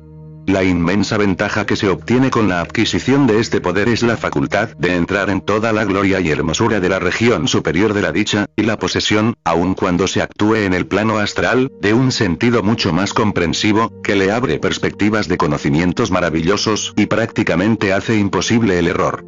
Este vuelo superior, sin embargo, se halla al alcance solo del hombre ejercitado, puesto que la construcción del Mayavirupa necesita, la primera vez, de la ayuda de un maestro competente. Antes de abandonar el asunto de la clarividencia completa e intencional, será conveniente que dediquemos unas cuantas palabras a contestar una o dos preguntas respecto de sus limitaciones, que constantemente se les ocurren a los estudiantes. Es posible, se nos pregunta a menudo, que el vidente encuentre cualquier persona con quien desee comunicarse en cualquier parte del mundo, ya se halle entre los vivos, ya entre los muertos. La contestación debe ser condicionalmente afirmativa. Sí, es posible encontrar cualquier persona, si el experimentador puede, de algún modo, ponerse en relación con esa persona. Sería inútil sumergirse vagamente en el espacio para encontrar una persona completamente extraña entre los millones que nos rodean, sin ninguna clase de clave. Pero, por otra parte, bastaría ordinariamente para el éxito una ligera clave. Si el clarividente sabe algo acerca de la persona que busca, no tendrá dificultad en encontrarla, pues cada hombre tiene lo que pudiera llamarse una cuerda musical propia, una cuerda que es su expresión como un todo, resultante, quizá, de una especie de término medio de los grados de vibración de todos sus diferentes vehículos en sus planos respectivos. Si el operador sabe cómo distinguir esta cuerda y tocarla atraerá por vibración simpática, la atención de las personas de un modo instantáneo y donde quiera que esté, despertando en él una respuesta inmediata. Que el hombre pertenezca a los vivos o que haya muerto recientemente, no hace diferencia alguna, y la clarividencia de la quinta clase puede encontrarlo desde luego aún entre los incontables millones del estado de bachánico, aunque en este caso el hombre estaría inconsciente de que se hallaba bajo observación. Naturalmente, un vidente, cuya conciencia no pasase más allá del plano astral y que, por tanto, emplease uno de los métodos anteriores de evidencia, no podría en modo alguno encontrar una persona en el plano de Bachánico. Sin embargo, aún así podría al menos decir que la persona que buscaba estaba en aquel plano, por el mero hecho de que el toque de la cuerda hasta en el nivel astral no producía respuesta alguna. Si el hombre que se buscase fuese desconocido del investigador, este último necesitaría de algo que tuviese relación con él y que le sirviese de clave. Una fotografía, una carta escrita por él, una prenda suya que estuviese impregnada de su magnetismo personal. Cualquiera de estas cosas sería suficiente en manos de un vidente práctico. De nuevo repito, que no por esto debe suponerse que los discípulos que han sido enseñados a emplear este arte, están en libertad de establecer una especie de oficina de inteligencia astral, por medio de la cual puedan obtenerse comunicaciones con parientes perdidos o ausentes. Un mensaje del lado de acá, de esta naturaleza, podría o no ser llevado, según las circunstancias pero pudiera no traerse ninguna respuesta, porque resultaría ser de los llamados fenómenos, algo que en el plano físico podría probarse ser un acto de magia. Otra pregunta que se hace a menudo, es si en la acción de la vista psíquica hay alguna limitación por la distancia. La contestación parece que debe ser que no hay más límite que el de los planos respectivos. Debe tenerse presente que los planos astral y de bachánico de nuestra Tierra son tan definidamente suyos como lo es su atmósfera, aun cuando se extienden mucho más, aun considerándolos bajo el aspecto de nuestro espacio, de tres dimensiones, que el aire físico. Por consiguiente, ni el paso a otros planetas ni la vista detallada de los mismos, sería posible para cualquier sistema de clarividencia relacionado con estos planos. Es muy posible y fácil por lo que respecta a nuestra propia cadena de mundos para el hombre que puede elevar su conciencia al plano búdico. Pero esto está fuera de nuestro presente asunto. Sin embargo, puede obtenerse mucha información adicional acerca de otros planetas por medio de las facultades clarividentes que hemos descrito. Es posible hacer que la vista sea muchísimo más clara fuera de los constantes disturbios de la atmósfera terrestre, y no es muy difícil aprender a emplear una facultad aumentadora de inmensa potencia, de suerte que, aun por medio de la clarividencia ordinario, podrían obtenerse conocimientos astronómicos sumamente interesantes. En cuanto a lo que se refiere a esta Tierra y a sus alrededores inmediatos, prácticamente no hay limitación. Clarividencia semi-intencional. Bajo este título, algo curioso, agrupo los casos de todas las personas que definidamente se proponen ver algo, pero sin tener idea de lo que será y sin dominio alguno sobre la vista, una vez que han principiado a ver, psíquicos que se colocan en condiciones receptivas y luego esperan sencillamente a que pase algo. Muchos mediums en trance caen bajo esta denominación. Se hipnotizan a sí mismos de algún modo, o son hipnotizados por un espíritu protector, y luego describen las escenas o personas que se ponen al alcance de su visión. Algunas veces, sin embargo, hallándose en este estado, ven lo que sucede a distancia, y de este modo entran en la denominación de clarividentes en el espacio.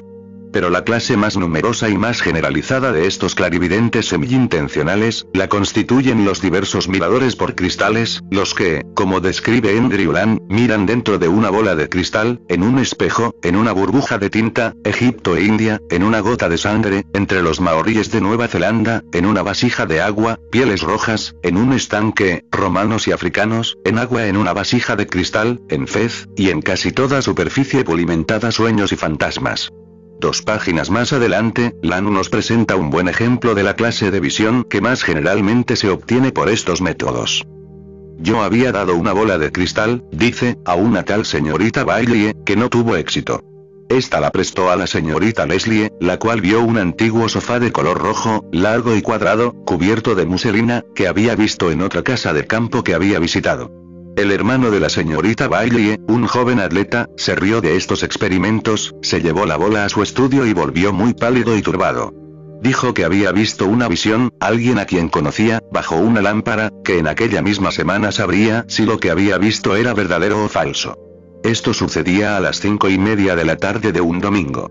El martes siguiente, el señor Bailey se hallaba en un baile, a unas 40 millas de su casa, y se encontró con una tal señorita Preston. El domingo pasado, le dijo, a eso de las cinco y media, se hallaba usted sentada bajo una lámpara de pantalla, con un vestido que nunca le he visto, una blusa azul con lazos en los hombros, llenando una taza de té para un hombre vestido de sarga azul, con la espalda vuelta hacia mí, de suerte que no pude ver más que las guías del bigote. Es indudable que las persianas debieron estar levantadas, dijo la señorita Preston. Yo estaba en Durby, replicó Bailey. Y, efectivamente, era verdad. Este es un caso perfectamente típico de la visión por cristales. El cuadro exacto en todos sus detalles, como veis, y, sin embargo, absolutamente sin importancia, y sin tener significado alguno aparente para nadie, excepto que sirvió para probar a Bailey que realmente había algo de verdad en la visión por cristales. Quizá lo más general sea que las visiones tiendan al aspecto romántico. Hombres con vestidos extraños o vistas hermosas y por lo general desconocidas. Ahora bien, ¿Cuál es el fundamento de esta clase de clarividencia? Como he indicado antes, pertenece generalmente al tipo de la corriente astral, y el cristal o cualquier otro objeto actúa simplemente como foco para el poder de la voluntad del que mira, como un punto de partida conveniente para un tubo astral. Hay algunos que pueden influir en lo que ven con su voluntad, esto es, que tienen el poder de dirigir como quieren su telescopio. Pero la mayor parte no pasan de formar un tubo fortuito y ver lo que quiera que se presenta al otro extremo. Algunas veces puede ser una escena relativamente próxima, como en el caso que acabamos de referir. En otras, una vista oriental lejana. En otras puede ser una reflexión de algún fragmento de anales acásicos, y entonces el cuadro contendrá figuras con vestidos antiguos, y el fenómeno pertenecerá a nuestra gran división de clarividencia en el tiempo. Se dice que algunas veces se ven visiones del porvenir en los cristales. Otro desarrollo a que nos referimos más adelante. He visto a un clarividente usar, en lugar de la ordinaria superficie brillante, una negra y mate, producida por una cantidad de polvos de carbón en una salsera. En verdad, no parece que tenga gran importancia lo que se use como foco, excepto que el cristal puro tiene una ventaja indudable sobre otras sustancias, en cuanto su arreglo peculiar de esencia elemental lo hace especialmente estimulante de las facultades psíquicas.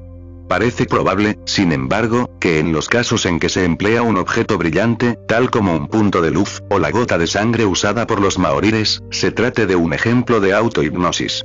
El experimento es muchas veces precedido o acompañado por ceremonias e invocaciones mágicas, de suerte que es muy probable que la visión que se obtenga pueda ser realmente algunas veces la de una entidad extraña, y así el fenómeno puede ser, después de todo, un caso de posesión temporal y en modo alguno de clarividencia. Clarividencia no intencional. Bajo este título podemos agrupar todos aquellos casos en que las visiones de algún suceso que se esté verificando a distancia, se ven inesperadamente y sin ninguna clase de preparación. Hay personas que son aptas para tales visiones, mientras que hay muchas otras a quienes semejante cosa solo les pasa una vez en la vida. Las visiones son de todas clases, así como de todos grados de perfección, y aparentemente son producidas por varias causas. Algunas veces la razón de la visión es patente, y el asunto de la misma de gran importancia. Otras veces no se descubre razón alguna, y los sucesos que se muestran parecen de la naturaleza más trivial. Algunas veces estos vislumbres de la facultad suprafísica vienen como visiones en estado de vigilia, y otras se manifiestan durante el sueño, como sueños vívidos o a menudo repetidos. En este último caso la vista empleada es usualmente de la clase asignada a nuestra cuarta subdivisión de clarividencia en el espacio pues el durmiente ve muchas veces en su cuerpo astral a un punto estrechamente relacionado con sus intereses o afecciones, y simplemente observa lo que tiene lugar allí. En el primer caso parece probable que lo que se pone a contribución es el tipo de clarividencia, por medio de la corriente astral. Pero entonces la corriente o tubo es formada de un modo por completo inconsciente, y es casi siempre el resultado automático de un pensamiento o emoción fuerte, proyectado de un extremo o del otro, bien sea desde el vidente o desde la persona que se ve. El plan más sencillo será el de exponer algunos ejemplos de las diferentes clases, intercalando las explicaciones que sean necesarias. Este ha reunido una serie numerosa y variada de casos recientes y auténticos en su Real Ghost Stories, y elegiré algunos de mis ejemplos entre ellos, condensándolos algunas veces para ganar espacio. Hay casos en que es patente para cualquier estudiante de teosofía, que el ejemplo excepcional de clarividencia fue especialmente producido por uno de la asociación que hemos llamado de auxiliares invisibles, a fin de que pudiese ser auxiliado alguno que lo necesitase mucho. A esta clase, indudablemente, pertenece la historia referida por el capitán Jount, del Valle de Napa, en California, al Dr. Bushnelly, quien lo repite en su Naturandé Supernatural. Hace cosa de seis o siete años, en una noche de mitad del invierno, tuvo un sueño en que vio lo que parecía una partida de emigrantes, detenidos por las nieves de las montañas, y pereciendo rápidamente de frío y hambre. Observó el aspecto mismo del lugar señalado por el enorme corte perpendicular de una colina de rocas. Vio a los hombres cortando lo que parecía copas de árboles que sobresalían de profundos abismos de nieve. Distinguió las facciones mismas de las personas, así como el sufrimiento particular de cada uno se despertó profundamente impresionado por la claridad y aparente realidad del sueño. Por fin se durmió y volvió a soñar exactamente lo que la primera vez. A la mañana siguiente no podía apartarlo de su imaginación. Encontrándose, poco después, con un antiguo camarada de caza, le refirió la historia, quedando aún más impresionado ante el reconocimiento, sin vacilación, por su amigo, de la escena del sueño. Este camarada había atravesado la sierra por el paso del Valle Carson, y declaró que cierto lugar del paso correspondía exactamente a esta descripción. Ante esto el antisofístico patriarca se decidió. Reunió inmediatamente una partida de hombres, con mulas y mantas y todas las provisiones necesarias. Los vecinos se reían de su credulidad. No importa, decía, puedo hacer esto y lo hago, pues en verdad creo que los hechos son tales como en mi sueño. Los hombres fueron enviados a las montañas a una distancia de 150 millas, directamente al paso del Valle Carson, y allí encontraron la partida exactamente en el estado del sueño, rescatando a las que aún permanecían con vida. Puesto que no se dice si el capitán Jount acostumbraba tener visiones, parece claro que algún auxiliar, observando el estado desesperado de la partida de emigrantes, llevó a la persona, impresionable y adecuada por otros conceptos, que más cerca estaba, que sucedió ser el capitán, al lugar en cuestión, en cuerpo astral, y le despertó lo suficiente para fijar firmemente la escena en su memoria. El auxiliar es posible que construyera una corriente astral para el capitán. Pero lo más probable es que fuera lo primero. De todos modos, el motivo, y sobre todo el método de la obra, son bastante claros en este caso. Algunas veces la corriente astral puede ponerse en actividad por un fuerte pensamiento emocional al otro extremo de la línea, y esto puede suceder aun cuando el pensador no tenga semejante intención. En la historia, un tanto sorprendente, que vaya a citar, es evidente que el lazo fue formado por el frecuente pensamiento del doctor en la señorita Broughton. Sin embargo, era evidente que no tenía ningún deseo especial de ver lo que ella estaba haciendo en aquel momento. Que era el tipo de clarividencia de la corriente astral el empleado se demuestra por la fijeza del punto de vista de ella, que se observará no es el punto de vista del doctor, transferido simpáticamente, como pudo haber sido, puesto que ella ve su espalda sin reconocerle. Este relato se encuentra en los Proceedings Oides y Chical Research Society, Vol. I. Pac. 160. La señorita Broughton se despertó una noche en 1844 y llamó a su marido, diciéndole que algo terrible había pasado en Francia. Él le rogó que se volviese a dormir y no le importunase.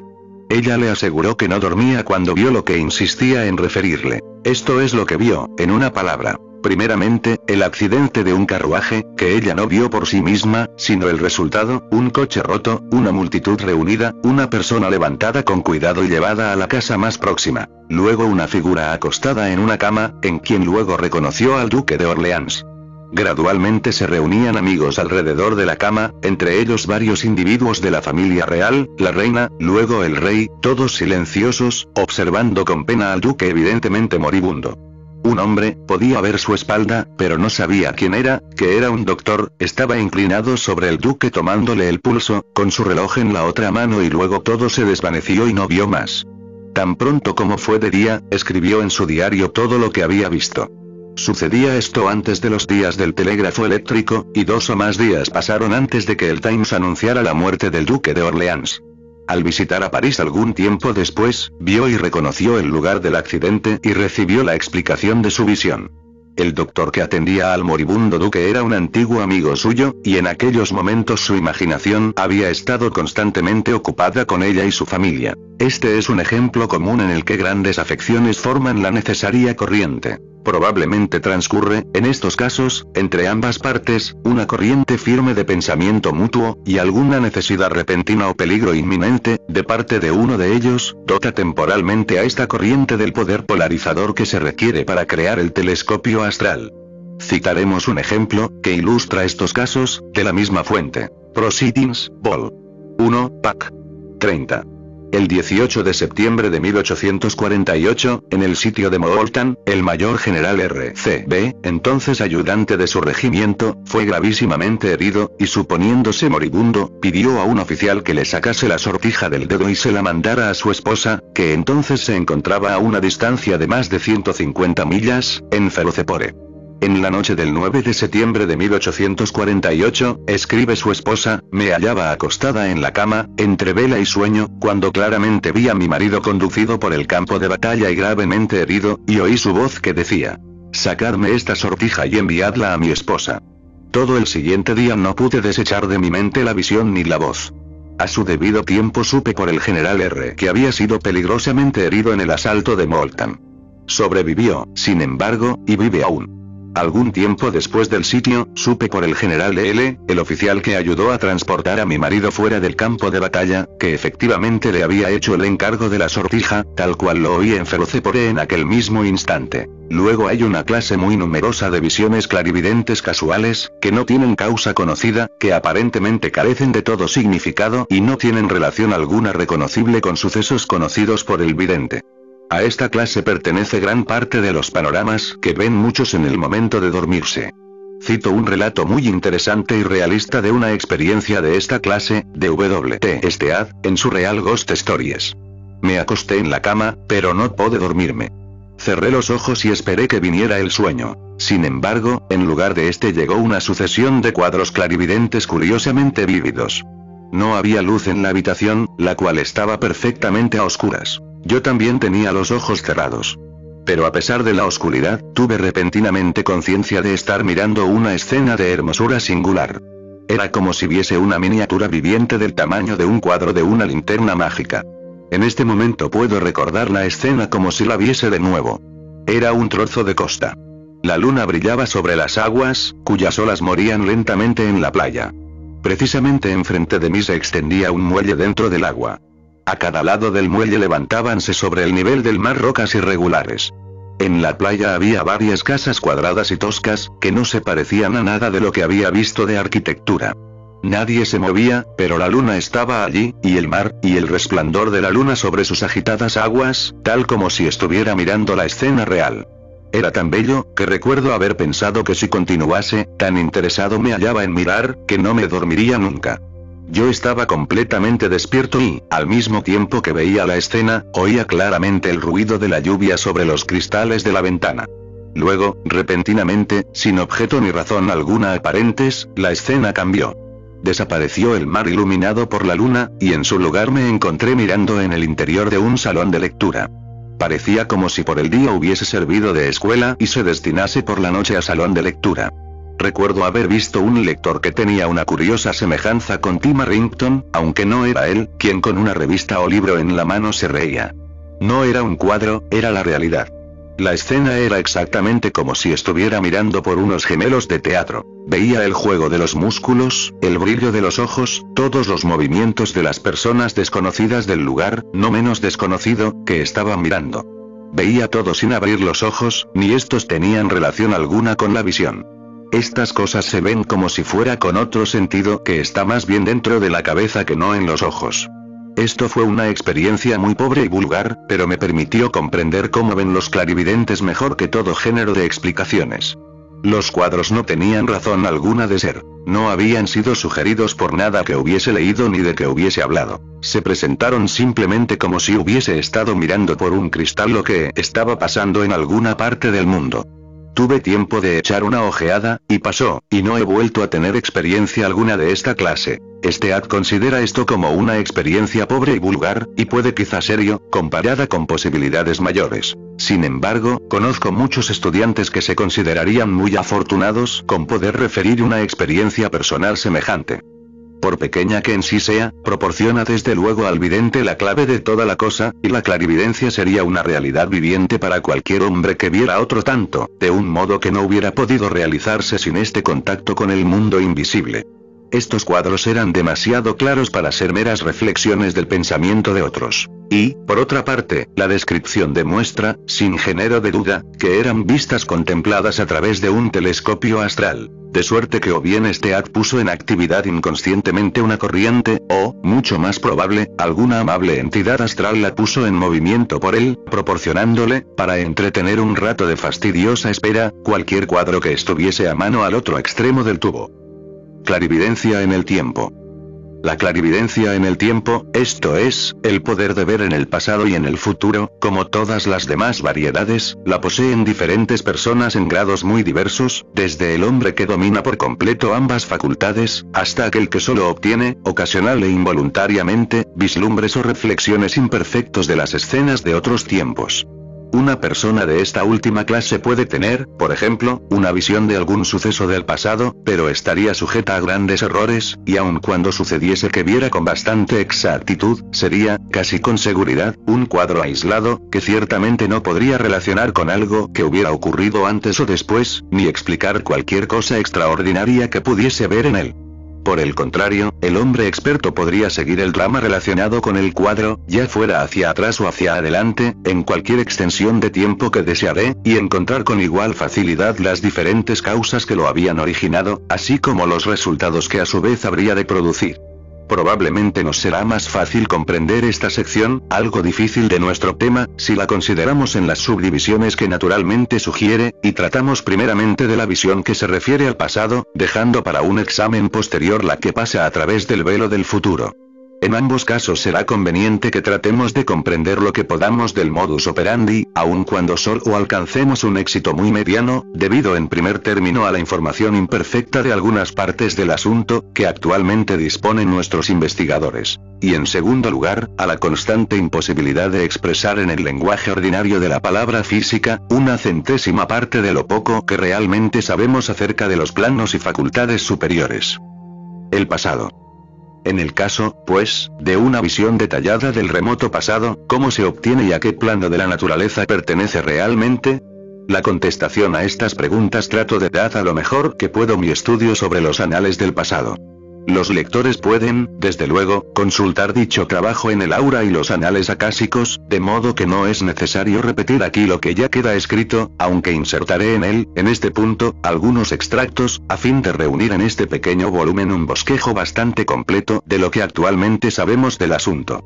pero téngase siempre presente que esta información que poseemos es imperfecta, y que además hay muchas consideraciones que nos impiden seriamente comunicarla, aún así, por completo. En resumen, semejante visión tiene que ser, bien una vislumbre directa o una reflexión de esa gran memoria de la naturaleza que ha sido llamada en nuestra literatura los anales acásicos. Y el plano más bajo en el cual se puede alcanzadas de un modo claro y exacto es el mental, al paso que en el astral solo se tienen muy a menudo reflexiones parciales más o menos desnaturalizadas. Como siempre, vemos ejemplos de todos los grados del poder de ver estas cosas, desde el hombre ejercitado que puede consultar tales anales a voluntad, hasta la persona que solo obtiene vagas vislumbres circunstanciales, o que quizá haya tenido tan solo una de semejantes vislumbres.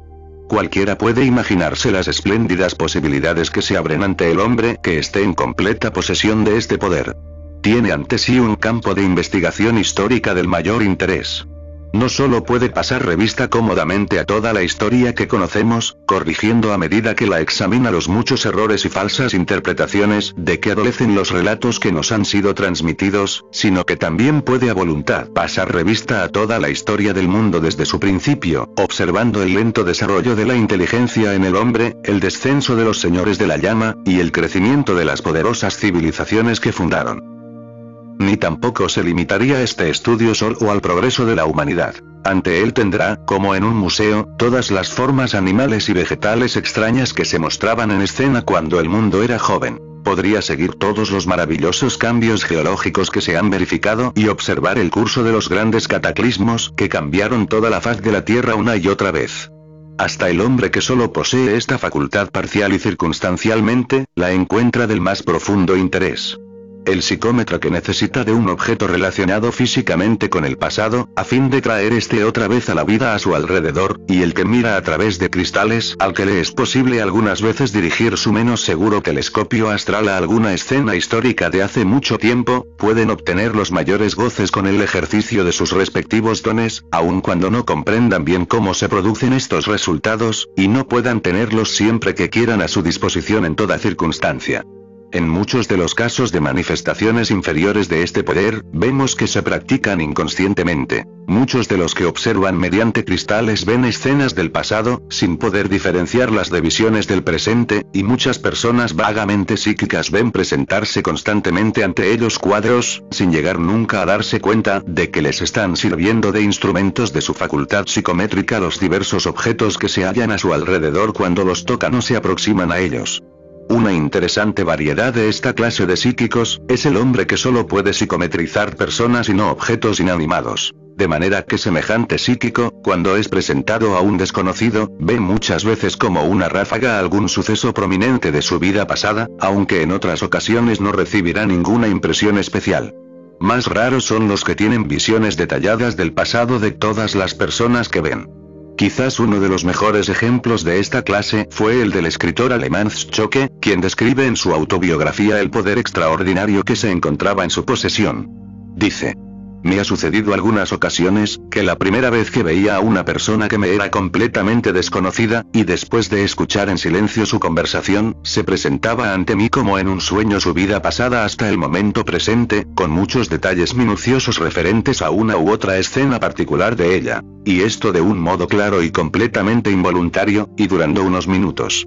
Por mucho tiempo consideré estas rápidas visiones sueños como jugarretas de mi fantasía, tanto más cuanto que tales visiones me presentaban el vestido y los movimientos de los actores, la aparición de la habitación, los muebles y otras circunstancias de la escena. Hasta que en una ocasión, con ánimo de bromear, referí a mi familia la historia secreta de la costurera que acababa de salir de la habitación. Jamás la había visto hasta entonces. Sin embargo, los oyentes se quedaron sorprendidos, se rieron y no quisieron creer que yo no conocía la vida pasada de aquella mujer, porque todo lo que yo había dicho era perfectamente cierto. No fui yo el menos sorprendido de que mi visión sueño estuviese de acuerdo con la realidad. Entonces presté más atención al asunto, y cuantas veces lo permitían las circunstancias, refería a aquellos cuyas vidas habían pasado ante mi vista, la sustancia de mi visión sueño, a fin de obtener de ellos una rectificación o una confirmación. En todas ocasiones obtuve una confirmación, no sin profunda sorpresa de parte de los que me la daban. Cierto día fui a la ciudad de Waldshut acampanado de dos jóvenes deportistas que aún viven. Era al oscurecer, y cansados de nuestra caminata entramos en una posada llamada La Vid. Cenamos en numerosa compañía en una mesa redonda, y en cierto momento empezaron a burlarse de las particularidades y sencillez de los suizos en relación con su creencia en el magnetismo, en el sistema fisionómico del abater, y cosas por el estilo. Uno de mis compañeros, cuyo orgullo nacional se sintió ofendido de sus burlas, me rogó que les dijese algo, particularmente a un joven de superior apariencia, sentado enfrente de nosotros, y que más marcadamente les había ridiculizado. Precisamente ocurrió que los sucesos de la vida de esta persona habían pasado hacía poco ante mi mente. Me dirigí a él con la pregunta de si me contestaría con toda sinceridad si yo le refería los pasajes más secretos de la historia de su vida, siendo él tan desconocido para mí como yo para él. Esto, dije, iría más lejos que toda la habilidad fisonómica del abater. Prometió que si decía la verdad la admitiría francamente. Entonces referí los sucesos que mi visión me había sugerido, y todos los que había en la mesa supieron la vida del joven comerciante, sus años de estudiante, sus pecadillos y, finalmente, un acto delictivo cometido por él en la caja de caudales de su patrón. Describí la desierta habitación con sus blancas paredes, en donde a la derecha de la puerta de entrada se hallaba sobre una mesa la pequeña caja negra del dinero, etc. El hombre, sumamente sorprendido, admitió la exactitud de todas las circunstancias, hasta esta última misma, cosa que no era de esperar. Y después de referir este suceso, el digno Choque prosigue tranquilamente a considerar, si después de todo, esta notable facultad, que tan a menudo había ejercitado, no sería realmente la resultante de una mera coincidencia casual. Relativamente pocos son los relatos que se encuentran de personas que posean esta facultad de ver en el pasado, en la literatura del asunto, y por tanto, pudiera suponerse que es mucho menos común que las de previsión. Sospecho, sin embargo, que la verdad es, más bien, que esta facultad es mucho menos comúnmente reconocida. Como he dicho antes, puede suceder muy fácilmente que una persona pueda ver un cuadro del pasado sin reconocerlo como tal, a menos que haya en él algo que le llame especialmente la atención, tal como un hombre con armadura o con vestidos antiguos. También la previsión puede no ser siempre reconocida como tal en el momento. Pero la realización del suceso previsto la recuerda vívidamente, al mismo tiempo que manifiesta su naturaleza, de suerte que no es probable que pase inadvertida. Por tanto, puede muy bien suceder que las vislumbres ocasionales de estas reflexiones astrales de los anales acásicos, sean más comunes que lo que lo hacen suponer los relatos publicados. El porvenir. Sobre este punto también remito a los lectores al trabajo mencionado antes. En él indico algo acerca de las predicciones, sobre su posibilidad, y cómo pueden explicarse. Trato de indicar cómo en el plano mental la mente libre puede fácil y rápidamente calcular el porvenir, y cómo en el plano búdico una facultad superior aún puede penetrarlo sin cálculos. El modo como funciona esta facultad superior es, naturalmente, por completo incomprensible para el cerebro físico. Sin embargo, alguna que otra vez podemos tropezar con una alusión que parece que nos aproxima algo a una vaga posibilidad de comprensión. Una de estas alusiones fue hecha por el Dr. Oliver Lodge, en su discurso a la Asociación Británica de Cardiff. Dijo, una idea luminosa y auxiliar, es la de que el tiempo no es más que un modo relativo de considerar las cosas. Progresamos por medio de los fenómenos con cierta rapidez definida, y este avance subjetivo lo interpretamos de un modo objetivo, como si los sucesos marchasen necesariamente en este orden y a este paso preciso. Pero esto puede ser solo un modo de considerarlos. Los sucesos pueden estar, en cierto sentido, siempre existentes, tanto en el pasado como en el futuro, y puede ser que seamos nosotros los que llegamos a ellos, y no ellos los que se verifican. La analogía de un viajero en un ferrocarril, es útil. Si no se pudiese abandonar nunca el tren ni cambiar su marcha, es muy probable que se consideraran los paisajes como necesariamente sucesivos, y no se podría concebir su existencia. Percibimos, por tanto, un aspecto posible de cuatro dimensiones acerca del tiempo, y lo inexorable de su curso puede ser una parte natural de nuestras limitaciones presentes.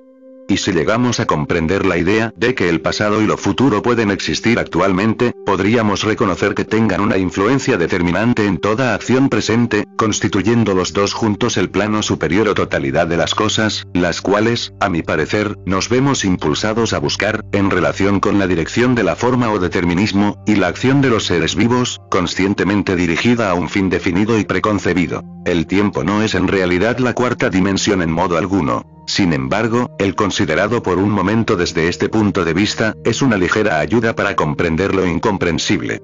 Supongamos que tenemos un cono de madera apoyado por el vértice y perpendicularmente sobre una hoja de papel, y que lentamente lo empujamos a través de la misma.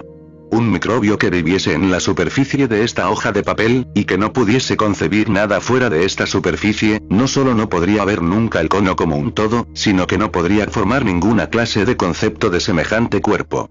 Todo lo que vería sería la aparición repentina de un diminuto círculo, el del vértice, el cual se agrandaría más y más de un modo gradual y misterioso, hasta que desaparecería de su mundo tan repentina e incomprensiblemente como se había presentado.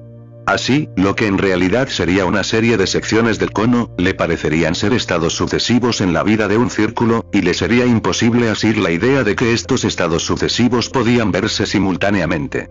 Sin embargo, es, por supuesto, cosa fácil para nosotros, mirando el asunto desde otra dimensión, el ver que el microbio está sencillamente bajo una ilusión derivada de sus propias limitaciones, y que el cono existe como un todo. Nuestra propia ilusión respecto del pasado, presente y futuro es, probablemente, semejante, y la vista que se obtiene de cualquier serie de sucesos desde el plano búdico, corresponde a la vista del cono como un todo. Naturalmente, cualquier intento de explicar esta indicación nos conduciría a una serie de paradojas sorprendentes. Pero el hecho, sin embargo, sigue siendo tal hecho, y llegará la hora en que será claro como el día a nuestra comprensión. Cuando la conciencia del discípulo está por completo desarrollada en el plano búdico, la visión perfecta es, por tanto, posible para él, aun cuando no pueda, y seguramente no podrá, aportar a esta vida todo el resultado de su visión por completo y en orden. Sin embargo, es evidente que en sus facultades reside una gran parte de clara presciencia siempre que desee ejercitarla. Y hasta cuando no la ejercita, vienen a él durante su vida ordinaria frecuentes ráfagas de conocimiento previo, de modo que muchas veces tiene la intuición instantánea de los sucesos futuros, aún antes de iniciarse. Fuera de esta previsión perfecta, vemos como en los casos anteriores, que existen todos los grados de este tipo de clarividencia, desde los vagos presentimientos ocasionales que no pueden llamarse visión, hasta la segunda vista frecuente y bastante completa. La facultad a la que se ha dado este último nombre, en parte erróneo, es muy interesante, y compensaría bien un estudio más atento y sistemático que el que hasta ahora se le ha dedicado nos es más conocida como propiedad bastante frecuente de los montañeses de Escocia, aun cuando en modo alguno se limita a ellos. En casi todas las naciones se han presentado ejemplos circunstanciales, pero ha sido siempre más común entre los montañeses y hombres de vida solitaria. Entre nosotros, en Inglaterra, se la menciona a menudo como si fuera don exclusivo de la raza celta. Pero en realidad ha aparecido en todo el mundo entre gentes colocadas en análoga situación. Por ejemplo, se dice que es muy común entre los aldeanos de Westphalia. Algunas veces la segunda vista consiste en un cuadro, prediciendo claramente algún suceso futuro. Quizá con más frecuencia se reciba la vislumbre del porvenir por medio de una apariencia simbólica.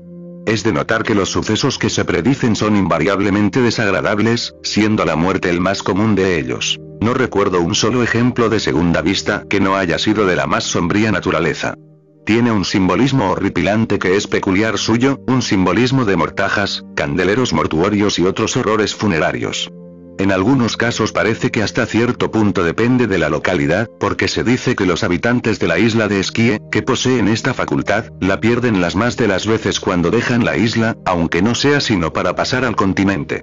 El don de esta vista es algunas veces hereditario en una familia durante generaciones. Pero esta no es una regla invariable, pues a menudo aparece de un modo esporádico en un individuo de una familia, libre por otra parte de su lúgubre influencia.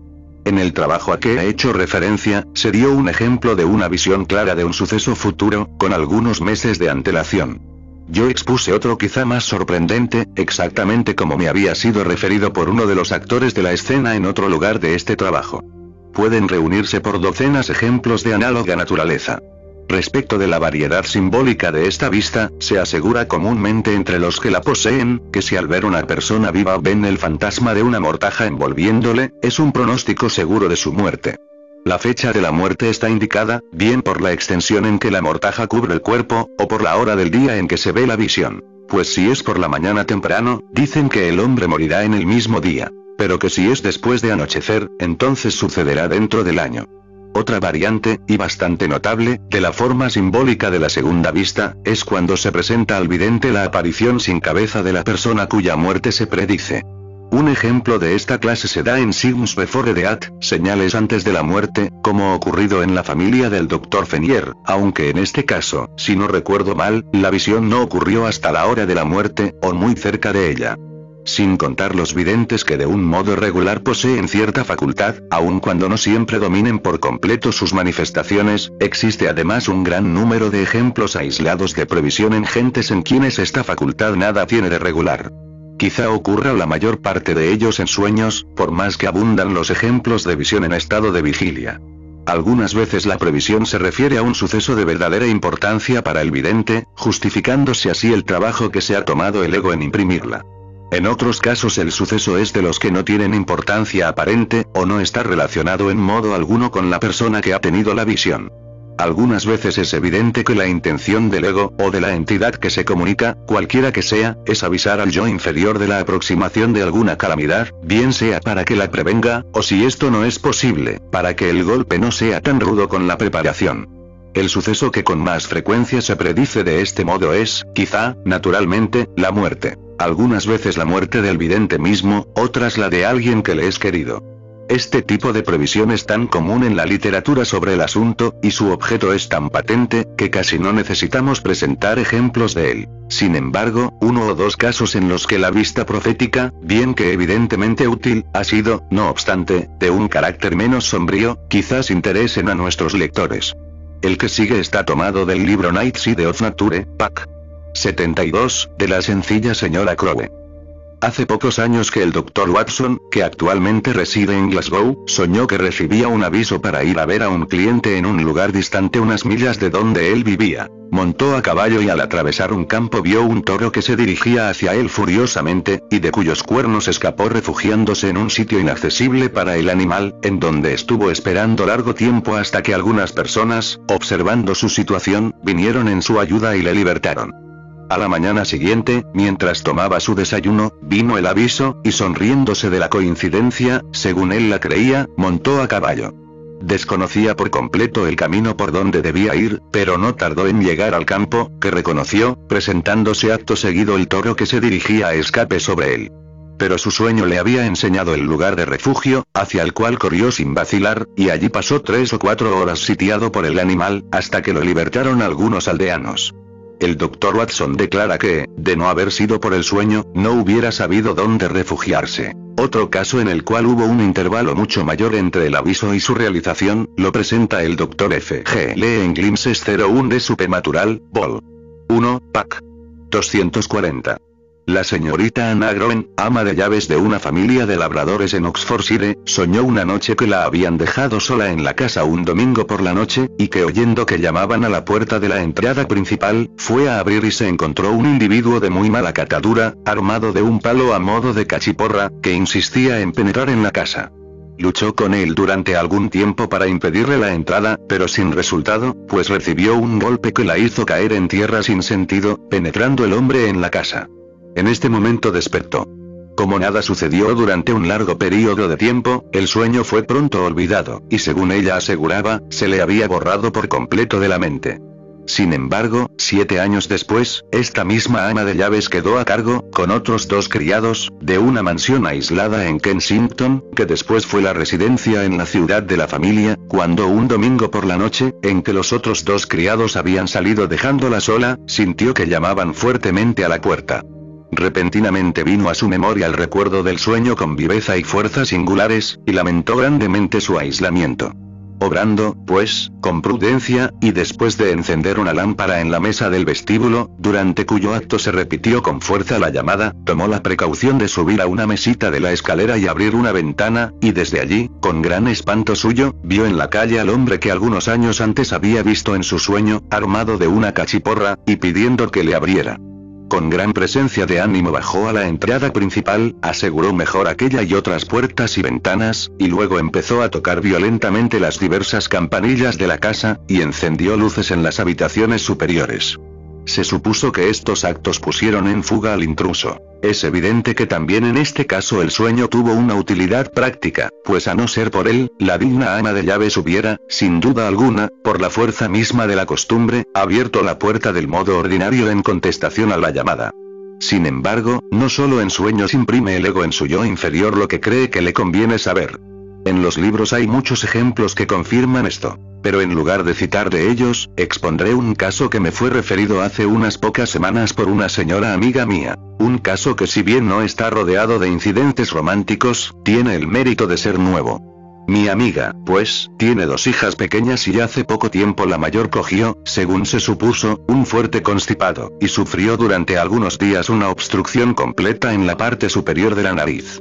La madre no se preocupó de esto, esperando que pasaría pronto, hasta que un día vio repentinamente ante ella, en el aire, lo que describe como un cuadro de la sala de un hospital, en donde yacía en una cama su hija mayor aparentemente insensible, con un paño manchado de sangre bajo la mejilla. La cuidaba un doctor y un enfermero, y la madre tuvo la impresión de que se acababa de sufrir una operación relacionada con la nariz. Los detalles más minuciosos de la escena se le presentaron claros, y observó particularmente que la niña tenía puesta una camisa de noche blanca, mientras que ella sabía que todos los vestidos de esta clase de su pequeña hija eran de color de rosa.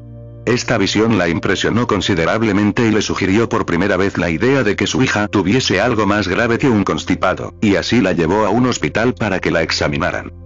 El cirujano que la reconoció descubrió una excrecencia de mal carácter en la nariz, que dijo había que extirpar inmediatamente. La niña fue subida al piso superior, puesta en la cama, con una camisa de noche blanca, y la operación se ejecutó, reproduciéndose exactamente todas las circunstancias de la visión. En todos estos casos la previsión consiguió su resultado. Pero los libros están llenos de relatos de avisos descuidados o no tenidos en cuenta, y de los desastres que consiguientemente se seguían.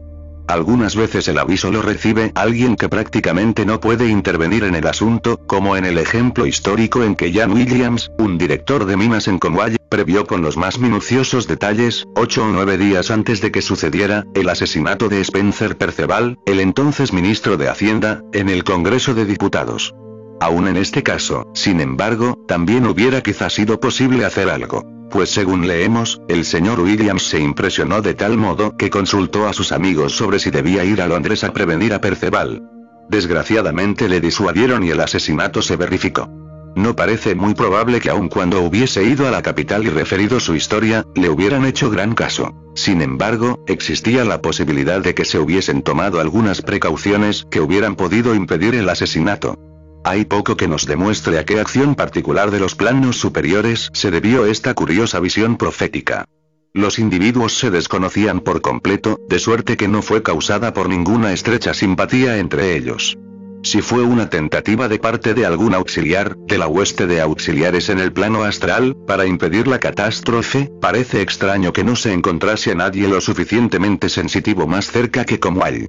Quizá Williams, estando en el plano astral durante el sueño, percibió de algún modo esta reflexión del futuro, y horrorizado naturalmente por ella la transmitió a su mente inferior con la esperanza de que pudiera hacer algo para impedirla. Pero es imposible precisar exactamente el caso sin examinar los anales acásicos para ver lo que realmente tuvo lugar. Un ejemplo típico de la previsión que carece absolutamente de objeto, es el referido por este A en su Real Ghost Stories, de su amiga la señorita Freer, generalmente conocida como Miss Décimo. Esta señora, estando en su casa de campo, y hallándose bien despierta y perfectamente consciente, vio una vez un carro tirado por un caballo blanco y ocupado por dos forasteros, uno de los cuales se apeó y empezó a acariciar a un perro. Vio que llevaba un ulster, así como también observó especialmente las señales que dejaron las ruedas en la arena. Sin embargo, en aquel momento no había por allí carro alguno. Pero media hora después dos forasteros llegaron efectivamente en tal vehículo, cumpliéndose exactamente todos los detalles de la visión. Este ad, cita seguidamente otro ejemplo de previsión sin objeto, en el cual entre el sueño, pues en este caso fue un sueño, y su realización, transcurrieron siete años. Todos estos ejemplos, elegidos al azar entre cientos, demuestran que es indudablemente posible cierta previsión en el ego. Y semejantes casos sucederían, sin duda alguna, con mucha más frecuencia, si no fuera por la extrema densidad y falta de sensibilidad de los vehículos interiores de la mayor parte de lo que llamamos humanidad civilizada. defectos causados principalmente por el materialismo práctico grosero de la época presente. No me refiero a profesión alguna materialista, sino al hecho de que en todos los asuntos prácticos de la vida diaria, casi todos seguían tan solamente por consideraciones de interés mundano en alguna forma u otra. En muchos casos el ego mismo puede ser poco desarrollado, y resultar, por tanto, su previsión muy vaga. En otros puede ver con claridad, pero ser sus vehículos inferiores tan poco sensibles, que todo lo más que puede conseguir es transmitir al cerebro físico la impresión indefinida de un desastre próximo. Además hay casos en los que la advertencia no es en modo alguno obra del ego, sino de una entidad distinta, que por alguna razón se toma interés por la persona que percibe la sensación. En la obra antes citada, el doctor Stead nos refiere la seguridad que sintió, con algunos meses de anticipación, de que quedaría a su cargo la Pall Mail Gazette, aunque desde el punto de vista ordinario nada parecía menos probable. Si este conocimiento previo fue el resultado de una impresión hecha por su propio ego, o fuera alguna indicación amiga de algún otro, es imposible decirlo sin una investigación definida. Pero su confianza en ello fue plenamente justificada. Hay otra variedad de clarividencia que no debe dejarse sin cuestionar. Es relativamente rara, pero se registran de ella bastantes ejemplos para llamar nuestra atención, por más que, desgraciadamente, entre los detalles que se dan, no se ven, por lo general, aquellos que se requieren para poder determinar con certeza. Me refiero a los casos en que se han visto ejércitos espectrales o ganados fantasmas. En The Night Side of Nature, hay relatos de tales visiones. Se nos refiere como en Avara Park, cerca de Ripley, fue visto por personas respetables, un cuerpo de soldados con uniforme blanco, en número de varios cientos, hacer diversas evoluciones y luego desvanecerse. Y como algunos años antes un ejército ilusorio semejante fue visto en las cercanías de Inverness, por un respetable agricultor y su hijo. En este caso también el número de soldados era muy grande, y los espectadores no abrigaban, al principio, la menor duda de que eran formas sustanciales de carne y hueso. Contaron por lo menos 16 pares de columnas, y tuvieron tiempo sobrado para observar todos los detalles. Las filas del frente marchaban de siete en fondo, y estaban acompañadas de muchas mujeres y niños, que llevaban cacerolas de estaño y otros útiles de cocina. Los hombres vestían de encarnado y sus armas brillaban al sol. En medio de ellos había un animal, un venado o un caballo, no pudieron distinguir cuál de los dos, al que empujaban furiosamente con sus bayonetas. El más joven de los dos hombres hizo al otro la observación de que de vez en cuando las filas de atrás tenían que correr para alcanzar la vanguardia. Y el más viejo, que había sido soldado, le dijo que tal sucedía siempre, y le recomendó que si alguna vez servía, tratase de ir siempre al frente. Solo había un oficial montado, jinete en un caballo tordo de dragones, y que llevaba un sombrero con galones de oro y uniforme azul de húsar, con mangas abiertas guarnecidas de encarnado. Los dos espectadores lo observaron tan particularmente, que dijeron después que podían reconocerle en cualquier parte. Sin embargo, temieron ser maltratados u obligados a seguir a las tropas, que supusieron habían venido de Irlanda y desembarcado en Quintire, y mientras se subían a un carro para evitar su encuentro, toda la escena desapareció. Un fenómeno por el estilo fue observado en los primeros años de este siglo en Paderborn, Westfalia, y visto por lo menos por 30 personas. Pero como algunos años más tarde tuvo lugar en aquel mismo sitio una revista de 20.000 hombres, se dedujo que la visión debía haber sido alguna clase de segunda vista. Una facultad bastante común en aquel distrito. Se citan otros casos en que se han visto en ciertos caminos ganados de ovejas espectrales, y hay, por supuesto, varias historias alemanas de cabalgatas fantasmales de cazadores y bandidos. Ahora bien, en estos casos, como tan a menudo sucede en la investigación de los fenómenos ocultos, existen varias causas posibles, cualquiera de las cuales sería apta para ocasionar los sucesos observados pero en la carencia de informes más completos, no puede hacerse otra cosa que conjeturar acerca de cuáles de entre estas causas posibles operaban en cada ejemplo. La explicación que generalmente se da, cuando no se ridiculiza todo el relato como una falsedad, es que lo que se ve es la reflexión, por espejismo, de los movimientos de un cuerpo verdadero de tropas que se verifican a distancia considerable. Yo mismo he visto el espejismo ordinario en diversas ocasiones, y conozco, por tanto, algo de sus maravillosos poderes de ilusión. Pero me parece que se necesitarla alguna variedad completamente nueva de espejismo, muy distinta de las conocidas hasta ahora por la ciencia, para explicar estas historias de ejércitos fantasmas, que pasan a unos pocos metros del espectador. En primer término pueden ser, como en el caso de Westfalia antes mencionado, simples ejemplos de previsión en escala gigantesca. por quién arreglados y con qué objeto, no es fácil de adivinar. También pueden muchas veces pertenecer al pasado en lugar de al porvenir, y ser efectivamente reflexiones de escenas de los anales acásicos. Aunque también en este caso la razón y motivo de semejante reflexión no están claros. Hay muchas tribus de espíritus de la naturaleza capaces, si por alguna razón lo deseasen hacer, de producir semejantes apariciones por medio de sus maravillosos poderes para ilusionar, y semejantes actos estarían muy en armonía con su tendencia a mistificar e impresionar a los seres humanos. Otra posibilidad es de que en algunos casos lo que ha sido tomado por soldados eran simplemente los espíritus de la naturaleza mismos, ejecutando algunas evoluciones ordenadas en que tanto se divierten, aunque hay que admitir que estas rara vez son de un carácter que pueda confundirse con las maniobras militares, excepto por los más ignorantes. Los soldados son probablemente, en la mayor parte de los ejemplos, simples anales. Pero hay casos como el de los cazadores salvajes de la historia alemana, que pertenecen a una clase completamente distinta de fenómenos, que está por completo fuera de nuestro asunto presente. Los estudiantes de lo oculto están familiarizados con el hecho de que las circunstancias que rodean cualquier escena de terror o pasión intensa, tales como un asesinato excepcional horrible, tienden a reproducirse de vez en cuando en una forma en que se requiere muy poco desarrollo de facultad psíquica para poder ver, y ha sucedido algunas veces que varios animales han formado parte del escenario del suceso, y por consiguiente ellos también son periódicamente reproducidos por la acción de la conciencia culpable del asesino. Probablemente, sea cualquiera el fundamento verdad que tengan estos relatos de jinetes espectrales y partidas de caza, pueden C1 asificarse en esta categoría. Métodos de desarrollo. Cuando un hombre se convence de la verdad del valioso poder de la clarividencia, su primera pregunta es generalmente, ¿cómo podré yo desarrollar esta facultad que se dice está latente en todos los hombres? Ahora bien, el hecho es que hay muchos métodos por los cuales puede desarrollarse, pero no hay más que uno que se pueda recomendar sin peligro como de uso general, el cual mencionaremos el último de todos. Entre las naciones menos avanzadas del mundo, el estado de clarividencia ha sido producido de diversos medios, todos censurables. Entre las tribus no arias de la India, por el empleo de drogas intoxicantes, o por la aspiración de vapores estupefacientes. Entre los derviches, dando vueltas en una danza alocada de fervor religioso, hasta que sobrevienen el vértigo y la insensibilidad. Entre los partidarios de las prácticas abominables del culto vudú, por espantosos sacrificios y ritos repugnantes de magia negra.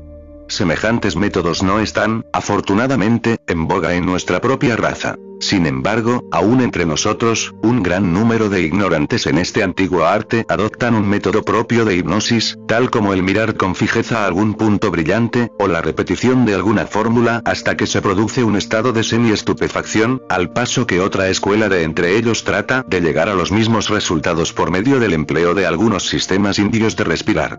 Todos estos métodos deben ser, sin ningún género de duda, condenados como muy peligrosos para la práctica de cualquier hombre ordinario que no tiene idea de lo que hace, sino que simplemente pone por obra experiencias vagas en un mundo que le es por completo desconocido.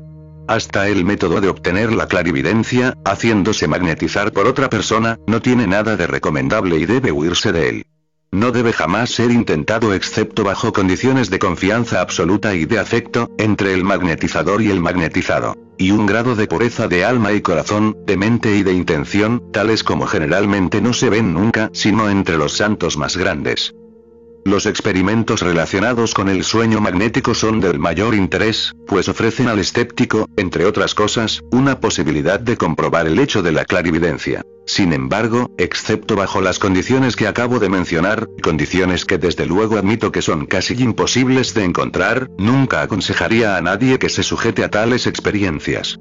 El magnetismo curativo, por medio del cual, sin dormir en modo alguno al paciente, se intente aliviarle, o curarle, o comunicarle vitalidad con los pases magnéticos, es una cosa muy distinta. Y si el magnetizador, aunque sea completamente inexperto, está bien de salud y animado de intenciones puras, ningún perjuicio resultará para el sujeto. En los casos extremos como el de una operación quirúrgica, puede un hombre razonablemente someterse a un al sueño magnético. Pero no es, en verdad, un estado que deba experimentarse sin necesidad. Por mi parte, aconsejaría del modo más terminante a toda persona que me hiciera el honor de consultarme sobre el asunto, que no intentase ninguna clase de investigación experimental en lo que es todavía para ella el campo de las fuerzas anormales de la naturaleza, antes de que, en primer término, se haya enterado bien de todo lo que se ha escrito sobre el asunto, o lo que sería con mucho lo mejor de todo, hasta obtener la dirección de un maestro competente. Pero se dirá, ¿dónde encontrar ese maestro competente? Seguramente, no entre los que se anuncian como tales, que ofrecen comunicar, mediante unas guineas o duros, los misterios sagrados de las edades, o que tienen círculos para desarrollar, en los cuales se admiten los solicitantes a tanto por cabeza.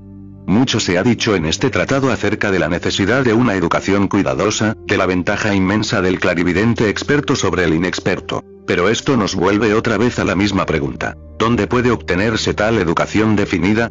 La respuesta es que esta educación puede obtenerse precisamente donde siempre se ha obtenido desde que principió la historia del mundo, de la gran fraternidad blanca de adeptos, que se halla actualmente, como siempre se ha hallado, a espaldas de la evolución humana, guiándola y auxiliándola bajo el régimen de las grandes leyes cósmicas que representan para nosotros la voluntad de lo eterno. Pero puede preguntársenos, ¿cómo se llega hasta ellos? ¿Cómo puede el aspirante, sediento de conocimiento, comunicarles su deseo de instrucción? De nuevo contestamos. Tan solo por los métodos honrados por el tiempo. No existe ninguna forma nueva por medio de la cual pueda un hombre hacerse apto sin trabajo, para convertirse en un discípulo de esta escuela, ningún camino real que conduzca al conocimiento que allí puede adquirirse. Hoy en día, lo mismo que en la más remota antigüedad, el hombre que desee llamar la atención tiene que entrar en la senda lenta y trabajosa del propio desarrollo. Tiene que aprender, en primer término, a tratarse a sí mismo y hacerse todo lo que debe ser. Los pasos de este sendero no son un secreto, y han sido presentados tan a menudo en los libros teosóficos, que no los repetiré aquí. Pero no es ningún camino fácil de seguir, y sin embargo, más tarde o más temprano todos tienen que andarlo, pues la gran ley de la evolución arrastra a la humanidad, lenta pero irresistiblemente, a su meta. De entre aquellos que se agolpan en este sendero, escogen los maestros sus discípulos, y solamente haciéndose apto para ser enseñado, es como el hombre puede conseguir la enseñanza. Sin esta actitud, el ingresar en cualquier logía o sociedad, ya sea secreta o de otro modo, no le hará avanzar lo más mínimo en su propósito. Es verdad, como todos sabemos, que por iniciativa de algunos de estos maestros fue fundada nuestra sociedad teosófica, y que de sus filas han sido escogidos algunos para entrar en relación más estrecha con ellos. Pero esta elección depende del esfuerzo del candidato, no del mero hecho de pertenecer a la sociedad o a algún cuerpo dentro de la misma. Este es, pues, el único modo absolutamente seguro de desarrollar la clarividencia. Entrar con toda energía en el sendero de la evolución moral y mental, en uno de cuyos grados esta facultad, así como otras más elevadas, se empezarán a mostrar espontáneamente. Hay, sin embargo, un ejercicio que es aconsejado por todas las religiones igualmente, el cual, si se adopta cuidadosa y reverentemente, no puede hacer daño a ningún ser humano, y por el cual suele desarrollarse un tipo muy puro de clarividencia. Este ejercicio es el de la meditación que una persona escoja cierto tiempo diario determinado en que tenga la seguridad de permanecer tranquilo y sin ser molestado, siendo preferible que sea durante el día más bien que por la noche, y dedicarse en tales momentos a mantener su mente, durante algunos minutos, completamente libre de todo pensamiento terrestre de cualquier clase que sea, y cuando lo haya conseguido, dirigir toda la fuerza de su ser hacia el ideal espiritual más elevado que conozca verá que el obtener semejante perfecto dominio del pensamiento es inmensamente más difícil que lo que supone. Pero, una vez alcanzado, verá también que por todos conceptos le es grandemente beneficioso, y a medida que va adquiriendo mayor dominio para elevar y concentrar su pensamiento, gradualmente encontrará que nuevos mundos se abren ante su vista. Después de todo, sin embargo, si los que ansiosamente desean la clarividencia pudieran poseerla temporalmente durante un día, o tan siquiera una hora, es muy dudoso que tratasen de retener el don. Es cierto que ante ellos se abren nuevos mundos de estudio, nuevas facultades para ser útiles, y por esta última razón la mayor parte de nosotros creemos que vale la pena. Pero hay que tener presente que para uno cuyo deber todavía le obliga a vivir en el mundo, no es, en modo alguno, una dicha sin mezcla sobre el que obtiene esta visión se posa, como un peso siempre presente, el dolor y la desgracia, el mal y la codicia del mundo, hasta el punto que en los primeros pasos de su conocimiento siéntese a menudo inclinado a ser el eco de la abjuración apasionada que contienen estos fluidos versos de Schiller. Tein orakel zuberg.unden. Warum warfes du michin indie stad der Week blinden, midem aufgeschlossenen sin? Frornrans, den Schleier auf Zubeben, wo das Nave schretnis drot? Nur der Irrtumis das Loben. Tieses wisenis der Tod. Nim, on indie traurge clareit, mirbo mauben blood genes chain. De. Esterbliches jefas zusein. Los cuales pueden, quizá, traducirse así. Porque para proclamar, tu oráculo me has lanzado en la ciudad de los eternos ciegos. Con el sentido abierto, vale levantar el velo. ¿Dónde amenaza el peligro cercano? Solo la ignorancia es vida. Este conocimiento es la muerte. Quítame, oh. Quítame esta triste clarividencia, aparta de mis ojos la visión sangrienta. Es horrible ser el vehículo, mortal de tu verdad. Y más adelante exclama también, devuélveme mi ceguera, la dichosa oscuridad de mis sentidos. Quítame tu espantoso don. Pero esto es, por supuesto, un sentimiento que pasa, pues la vista superior pronto muestra al discípulo algo más allá del deber. Pronto penetra en su alma la abrumadora certeza que cualesquiera que sean las apariencias aquí abajo, todas las cosas, sin ningún género de duda, trabajan juntas por el bien eventual de todo. Reflexiona que el pecado y el sufrimiento están allí ya los pueda él percibir o no, y que cuando puede verlos se encuentra, después de todo, en mejores condiciones para prestar auxilio eficaz que si trabajara en las tinieblas, y de este modo aprende a soportar su parte del pesado karma del mundo. Hay algunos mortales descarriados, que teniendo la suerte de poseer una parte de esta facultad superior, están, sin embargo, tan absolutamente destituidos de todo sentimiento elevado en relación con tal poder, que lo usan con los fines más sórdidos, hasta el punto de anunciarse como clarividentes probados para negocios. Inútil es decir que semejante uso de esta facultad es una mera prostitución y degradación de la misma, que demuestra que su desgraciado poseedor la ha obtenido de algún modo, antes que el lado moral de su naturaleza se hubiese desarrollado lo suficiente para soportar la prueba que impone. La percepción del mal karma que semejante conducta muy pronto genera, cambia la repugnancia en compasión por el desgraciado perpetrador de tal sacrílega imprudencia. Se objeta a veces que la posesión de la clarividencia anula todo lo reservado y confiere un poder sin límites para explorar los secretos de los demás. No hay duda que efectivamente confiere semejante poder, pero, sin embargo, tal idea resulta algún tanto ridícula para cualquiera que conozca prácticamente el asunto. Semejante objeción es posible que sea muy fundada con respecto a los muy limitados poderes de los clarividentes probados para negocios. Pero la persona que la refiere a aquellos que han adquirido la facultad en el curso de su instrucción, y que, por consiguiente, la poseen por completo, olvida tres hechos fundamentales. Primero, que es de todo punto inconcebible que una persona que tenga abiertos ante sí los espléndidos campos de investigación que la verdadera clarividencia presenta, pueda tener jamás el menor deseo de espiar los vanos secretillos de cualquier individuo. Segundo, que si por alguna improbable casualidad nuestro clarividente tuviese semejante despreciable curiosidad por tales menudencias, existe, después de todo, lo que se llama el honor del caballero, que lo mismo en aquel plano que en este, le impediría, por supuesto, hasta la idea momentánea de aprovecharse de ello bajo ningún concepto. Y tercero, que en caso de la posibilidad sin precedente de que hubiese alguna variedad excepcional de una clase inferior de Pitris, para quien semejantes consideraciones no tuvieran peso alguno, hay que tener en cuenta que a todos los discípulos, así que principien a mostrar señales del desarrollo de esta facultad, se le comunican terminantes instrucciones que restringen su uso. Para decido de una vez, estas restricciones son que no se debe espiar a los demás que no se puede usar este poder en ningún sentido egoísta, ni debe hacerse ostentación alguna de fenómenos. O lo que es lo mismo, que las mismas consideraciones que sirven de norma de conducta a cualquier persona digna en el plano físico, se espera que las tenga también en el plano astral y el de bachánico que el discípulo no debe, en ningún concepto, usar los poderes que sus mayores conocimientos le confieren, en beneficio propio mundano, o en nada que se relacione con ganancia. Y que nunca debe prestarse a lo que se llama en los círculos espiritistas pruebas, esto es, hacer algo que pruebe de manera evidente a los escépticos del plano físico, que posee lo que para ellos aparecería como un poder anormal. Respecto de esta última prohibición, la gente dice a menudo, ¿y por qué no? Sería tan fácil refutar a los escépticos y convencerlos en beneficio suyo.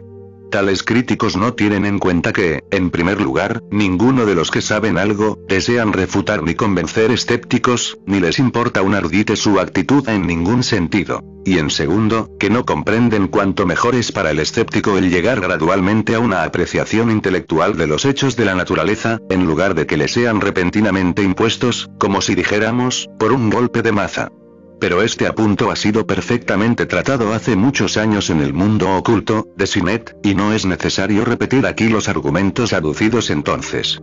Para algunos de nuestros amigos es muy difícil darse cuenta de que la necia chismografía y la vana curiosidad, que tan por completo ocupa la vida de la poco inteligente mayoría en la Tierra, no preocupa en lo más mínimo la vida más real del discípulo. Y así, algunas voces preguntan si aún sin ningún deseo especial de ver, no puede un clarividente observar casualmente algún secreto que otra persona tratase de ocultar, del mismo modo que la mirada de uno puede por casualidad fijarse en una sentencia de una carta de otro que se hallase sobre una mesa.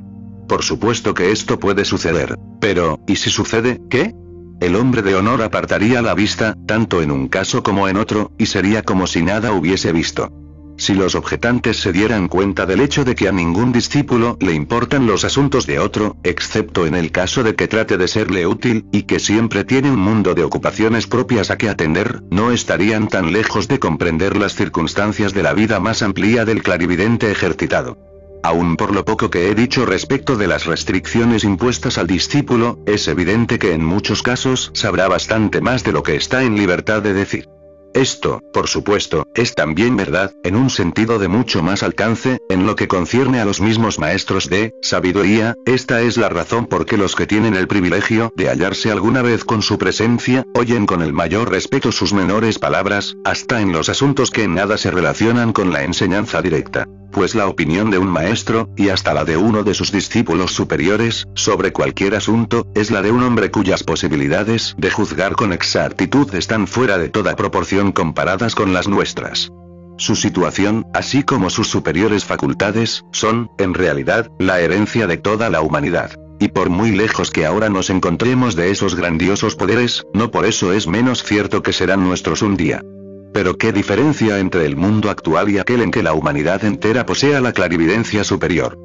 Piénsese qué diferente será la historia cuando todos puedan leer sus anales. La ciencia, cuando todos los procesos, acerca de los cuales los hombres solo pueden emitir teorías, puedan observarse en todo su curso. La medicina, cuando tanto el doctor como el paciente puedan ver clara y exactamente lo que hay que hacer. La filosofía, cuando ya no exista la posibilidad de la discusión acerca de sus bases, porque todos igualmente podrán ver un aspecto más superior de la verdad. El trabajo, cuando toda ocupación será dichosa, porque cada hombre será dedicado a aquello que pueda ejecutar mejor. La educación, cuando la mente y el corazón de los niños sean libro abierto para el maestro que trate de formar sus caracteres. La religión, cuando ya no sea posible disputar sobre sus principales dogmas, toda vez que la verdad acerca de los estados después de la muerte, y la gran ley que gobierna el mundo, serán patentes para todos.